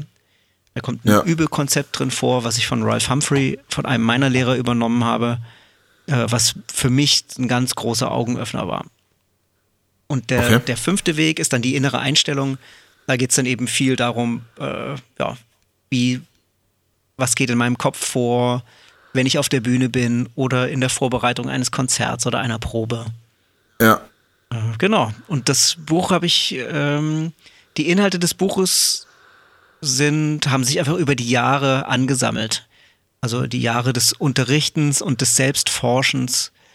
Ähm, Bücher, die ich selber gelesen habe, die mir weitergeholfen haben. Ähm, das, das musste irgendwann raus. Und es gab so einen Moment äh, vor, na gut, zwei Jahre ist das jetzt her, äh, vor zwei Jahren, an dem sich bei mir eh so ein paar Sachen geändert haben. Ich bin bei Triosense ausgestiegen, ich bin in ja. ein Tonstudio mit eingezogen hier in Hannover und ähm, dann habe ich mir einfach viel Zeit genommen, um anzufangen, an diesem Buch zu schreiben. Und äh, es hat total, hat total Spaß gemacht und es ist jetzt im letzten Oktober veröffentlicht worden. Und äh, ja, da steckt viel Herzblut drin und viel, ähm, viel Arbeit auf jeden Fall auch. Aber ich bin sehr glücklich damit, wie es, wie es aussieht. Und ich gebe das gerne und stolz Leuten in die Hand, äh, weil es genau so geworden ist, wie ich es mir vorgestellt habe. Ähm, ja, ja also das ist schön, wenn man sowas schafft. Wirklich, ja. also das, ähm, ja, ja, ich habe es zum Beispiel im Selbstverlag veröffentlicht, weil mhm. äh, die Verlage, mit denen das hätte funktionieren können, zu wirtschaftlich gedacht haben. Ne? Und äh, ich wollte, halt, dass das Produkt genauso aussieht, wie ich es mir vorstelle. Mhm. Und äh, bin einfach total glücklich und gebe das gerne in die Hand. Da gehört eben auch Online-Material dazu auf meiner Webseite und so ganz viel drumherum ähm, ja, das, äh, das ist dieses Werk geworden, dann sozusagen. Klingt sehr interessant, ja. ja. Sehr schön. Coole Sache, ja. Also Respekt an jeden, der ein Buch schreibt, also an dich. Ah, das, nee, wirklich, genau, also. das wollte ich noch sagen, weil du meintest mit Sprache. Ähm, ich habe das mhm. Buch auch lektorieren lassen. Und das war wirklich toll. Ja. Ich habe einen Lektor gefunden in Hannover, der selber auch mal Schlagzeug gespielt hat. ähm, okay. Aber es ist ganz abgefahren, wenn man mit Leuten zu tun hat, die beruflich mit Sprache zu tun haben. Mhm. Ja, also natürlich. Ich, ich glaube, ja. ich formuliere jetzt nicht total unterirdisch, aber ähm, es ist ganz abgefahren, man, wenn man einen Text hat und jemand guckt mit einem professionellen Auge darüber mhm, mhm, und ähm, schafft es dann aus einem Absatz, wo man so die ganze Zeit um den heißen Brei rumredet, dann so in einem Satz oder zwei Sätzen genau das auf den Punkt zu bringen, was man eigentlich sagen wollte. Das ist auch eine Kunst ja, für sich, ja. sowas. Ja. Total. ich habe einen hohen Respekt dafür. Mhm. Je, gerade jetzt noch mehr. Und äh, ja, ja. ja man, man, entwickelt auch ein anderes Auge oder Ohr für Texte. Mhm. Mhm, mh. ja. ja. Wow. Ja, also wie gesagt, sehr, sehr interessant. Also generell ein Buch zu schreiben und so weiter und das zu veröffentlichen und alles, was damit zusammenhängt, das ist schon, ja, eine faszinierende Sache. Also mhm. Also stelle ich mir auch sehr krass vor. Würde ich auch gerne tun, aber da ist natürlich sehr viel Zeit und man braucht natürlich erstmal den Grund, überhaupt ein Buch zu schreiben. Ja. Ich das Buch Wir sind schon mal so Momente auch durch den Kopf gegangen, aber ich glaube, man muss da einfach sammeln. Ne? Also du, ja. wenn du sammelst, bei mir war das so, durch das Unterrichten habe ich so viele Ideen und Unterrichtskonzepte gesammelt und dann hat sich so herauskristallisiert, was mir wichtig ist, was auch meiner Art zu unterrichten entspricht. Und dann ähm, konnte ich da immer mehr, also ich habe dann, das konnte dann alles in das Buch einfließen. Mhm. Und ja. äh, im Endeffekt, wenn, würde ich noch so als Schlusssatz sozusagen dazu sagen zu dem Buch, dass ich äh, das Buch eigentlich für mich geschrieben habe. Also alles, was da drin steht, ist was, was ich mir selbst sage. Ja, also um auch manchmal die Ideen, die eigentlich, oder all, all, die Sachen, die im Kopf rumschwören, um das quasi mal, wie soll man sagen, geordnet aufs Blatt Absolut. zu bringen, um das auch sich selber wieder mal ganz genau. näher zu führen. Ne? Ja. ja. Das ist, glaube ich, ganz ja. wichtig auch. Ja. ja. Es gibt wow. so einen schönen, ich glaube, das ist aus der aus dem Coaching-Bereich oder Meditation, weiß ich nicht genau, dass wenn man Träume hat oder Ziele, dass man die aufschreiben soll. Mhm. Und zwar handschriftlich aufschreiben. Genau, weil der dann, schreibt, der bleibt. ja, weil aus dem Gedanken dann Realität wird. Mhm, mh. ne, weil sich das dann ja. quasi in der Schrift manifestiert. Klingt ein bisschen genau, esoterisch, genau, aber es hat, genau. ist es tatsächlich so, dass wenn man, Richtig. wenn man äh, Gedanken aufs Papier bringt, äh, kriegen genau. die nochmal eine andere Stärke. Genau, und vor allem, vor allem handschriftlich. Und handschriftlich, ja. Weil das auch für, habe ich letztens, glaube ich, erst einen Bericht gelesen, dass handschriftlich Schreiben extrem wichtig fürs Gehirn auf Dauer auch ist. Das einfach einen Bereich beansprucht, der fast ausschließlich eben durch so Handschrift beansprucht ja. wird. Und ich weiß nicht, ich merke das auch, wenn ich jetzt irgendwie eine Zeit länger nicht mehr mit Handschrift schreibe und dann wieder viel mit Handschrift schreibe, ich weiß nicht, für mich kommt es dann rüber, als wäre ich kreativer. Ich, ja. Für mich persönlich ja. jetzt habe ich so den, die Erfahrung schon gemacht. Deswegen versuche ich relativ viel mit Hand zu schreiben. Ist auf jeden Fall individueller, ne? Genau, richtig, exakt, genau. Ja. Ja, und mit, Schrei und mit Schreibmaschine schreibe ich gern. Hast du eine Schreibmaschine? Ich habe mir jetzt vor kurzem eine gekauft. Das ist ja cool. Weil da habe ich jetzt äh, vor, äh, vor zwei, drei Wochen habe ich auf YouTube ein Video gesehen von äh, John Mayer mhm. dass äh, John Mayer seine ganzen Songtexte entweder mit Handschrift oder mit Schreibmaschine schreibt. Und ja, er hat auch so, so einen kleinen Beitrag dazu geleistet, dass für ihn das auch sehr sein äh, Kopf sehr an, anspricht, wenn er sieht, dass seine Gedanken vor seinen Augen direkt aufs Blatt gepresst werden. Ja. Manche Leute denken, ja, du kannst ja gleich im Computer schreiben, aber es ist irgendwas anderes. Das, das ist ich was hab, anderes. Genau, und das muss man erst irgendwie selbst erleben und selbst machen, dass man es versteht. Und ich war auch echt ein Stück weit begeistert, wie mich das auch an, an, äh, angespornt hat, mit der Schreibmaschine zu schreiben. Direkt cool. zu sehen, wie das Ist das eine richtig mechanische? Genau, äh, nee, so eine elektronische. Genau. Cool. Aber, Aber halt du siehst den Prozess des, des, des Genau. Tippens. Ja, geil. Genau, und es ist gleich fertig, ich muss nichts ausdrucken, ich habe das Papier direkt in der Hand. Super. Und das, also für mich persönlich war das irgendwie, war das eine gute Anschaffung. Also macht Spaß und ja, schreibt mal gern drauf. Ja, das ist auch interessant, ne? dass das Werkzeug dich inspiriert, daran zu arbeiten. genau, richtig. Ne? Ja, ja, finde ich auch. Ist wie ein schöner Stift oder so, ne? oder gutes Äh, Papier Genau, oder genau, sowas. Ja. ge- exakt, trifft es Ja, genau. Finde ich auch. Oder bei so einem Buch, ne? äh, dass, das, dass sich das Buch gut anfühlt in der Hand. Ja, ja, ja. Dann liest man das Genau. viel lieber, habe ich das Gefühl. Und deswegen bin ich auch kein Fan von E-Books. Ja. Ich Komm- tue mir bei E-Books komme ich gar nicht mit komm ich gar nicht Schwerer. Also Ja. ich liebe es, wenn ich was in der Hand habe Ja. und ich kann das fühlen, was ich lese. Irgendwie. Das ist Ja. ein bisschen was anderes einfach. Ja. Ja, ja, Printmedien sind was anderes, definitiv. Ja, Generell ja, ist ja. viel zu, ähm, geht viel zu sehr in der Versenkung unter, sage ich mal. also Leider, ja. ich lese auch einen, also Fußball bezogen, ähm, wie gesagt, ist ja auch ein Thema, was mich sehr beschäftigt, Ja. äh, einen sehr kleinen Verlag, die eben nur für eine kleine Gruppe, sage ich mal, drucken. Ähm, und da habe ich auch öfter mal Bücher gehabt und die sind sehr oft im Vorort auch, also im Vorwort sagen die sehr, sehr oft, ähm, dass das mit den Printmedien immer weniger wird und es echt schade ist, Ja. weil, keine Ahnung, weil es einfach was ganz anderes ist, das in der Hand zu haben, anstatt we- wenn man irgendwie online wieder mal einen Bericht von irgendeinem, von irgendwo liest, da und da ist das passiert und keine Ahnung.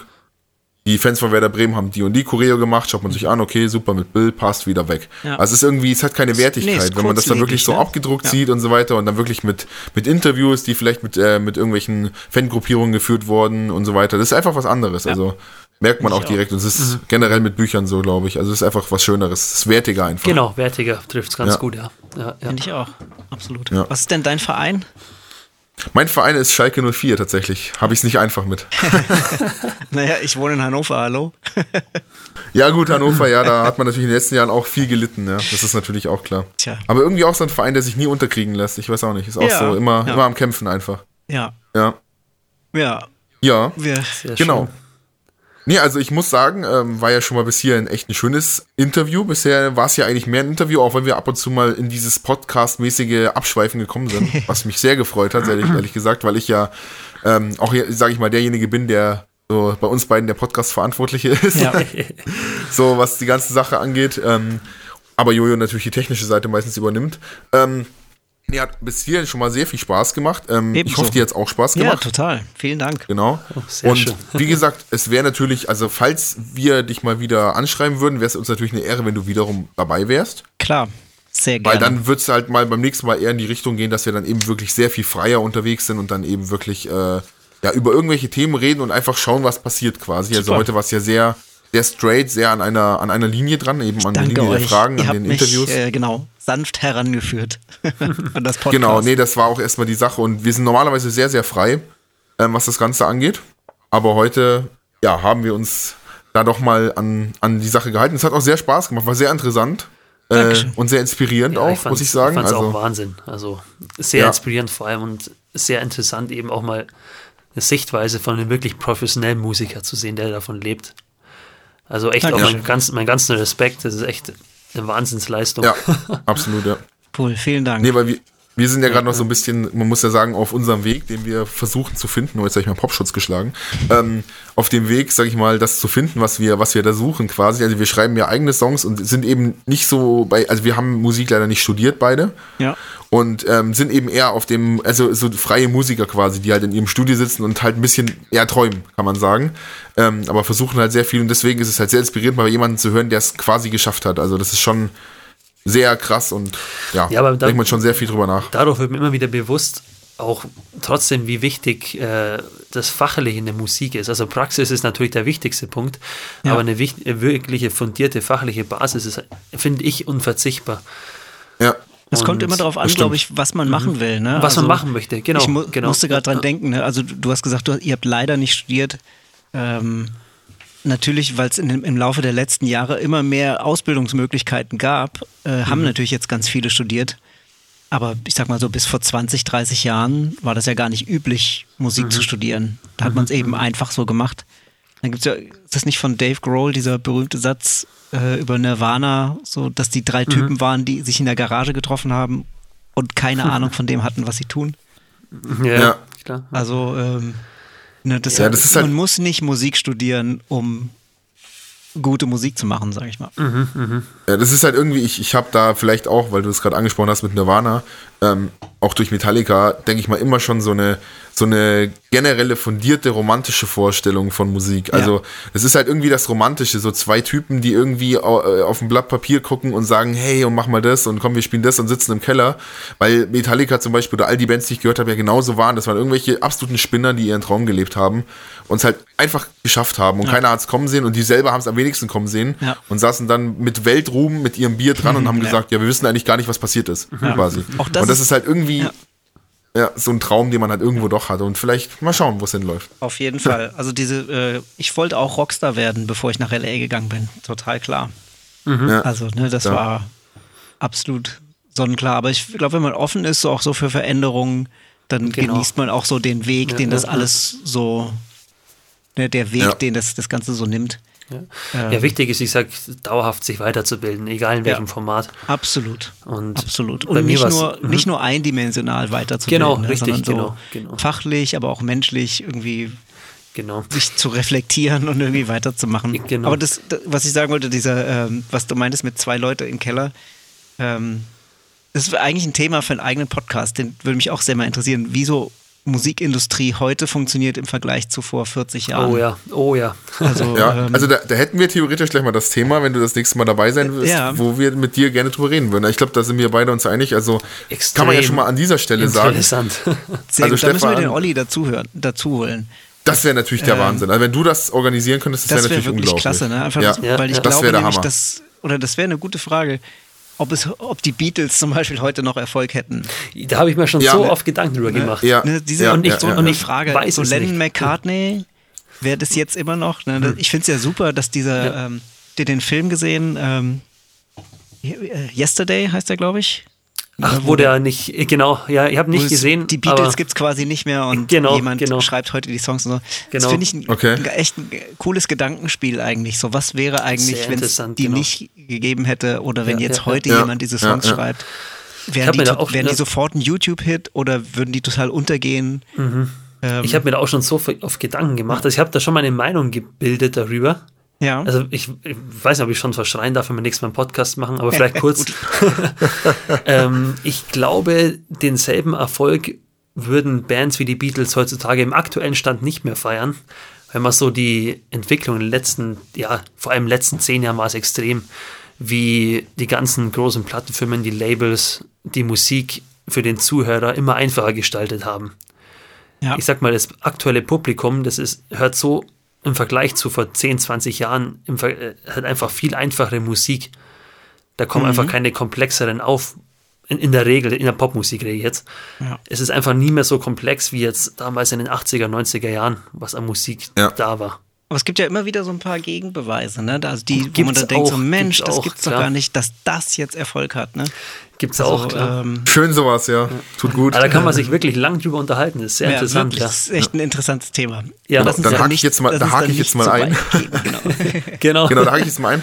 Ähm, und äh, also was ich erstmal sagen muss, Stefan, du bist ein sehr sympathischer und sehr guter Gesprächspartner. Vielen Dank. Ähm, weil das ist ja auch gebe ich immer so eine Sache. Ich meine, wir euch. sind ja.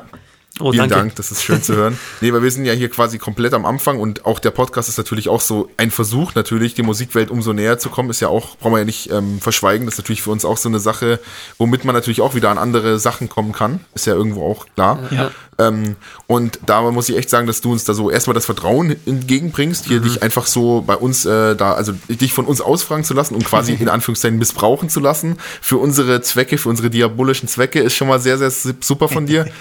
ähm, und was ich auch sagen muss, ähm, dass von dir auch überhaupt keine keine Arroganz in keinster Weise ausgeht. Also dass du wirklich, obwohl du so, so viel geschafft hast, wirklich darüber redest, ähm, wie, wie ich jetzt drüber rede, was ich mir heute zum Abendessen gemacht habe. Also das ist wirklich sehr, sehr sympathisch. Sehr. muss ich echt mal sagen. zum Also Abendessen? Hammer.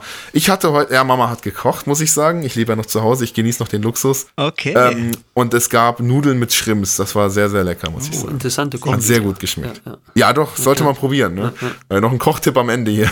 Sehr gut. Ja, Lukas, Genau. auch kurz äh, zu dir zu kommen, auch nochmal danke, dass du das äh, organisiert hast mit, mit Stefan.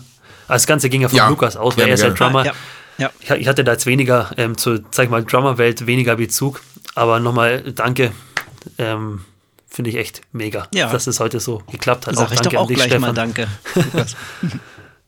Ja. Nee, und ich hoffe, Super. wie gesagt, also wenn, wenn wir natürlich den nächsten Podcast mit Olli Rubo hätten, das wäre natürlich der absolute Wahnsinn, weil ich erinnere mich noch an ihn und es war also ein unfassbar jetzt er cooler, sympathischer Druck. Typ. Jetzt, wo, Ja, jetzt, jetzt- wo jetzt es ist er im. Podcast vorkommt, ist er im, in Zugzwang. Ja, es muss er. Stimmt. Jetzt. nee, also es, es wäre der Wahnsinn. Ich meine, wir, wir bleiben ja bestimmt dann in Kontakt Klar. über E-Mail und so Das weiter. Genau, und jetzt würde ich sagen, wir beenden erstmal den Podcast Mhm. für unsere Zuhörer, dass hier mal ein Schlussstrich ist und wir können ja noch quasi danach ein bisschen weiter quatschen. So machen wir das. Ich danke Sehr euch schön. und drück auf Stopp. Alles klar. Danke auch. Genau, Jo. alles klar. Ciao. Ciao. Tschüss.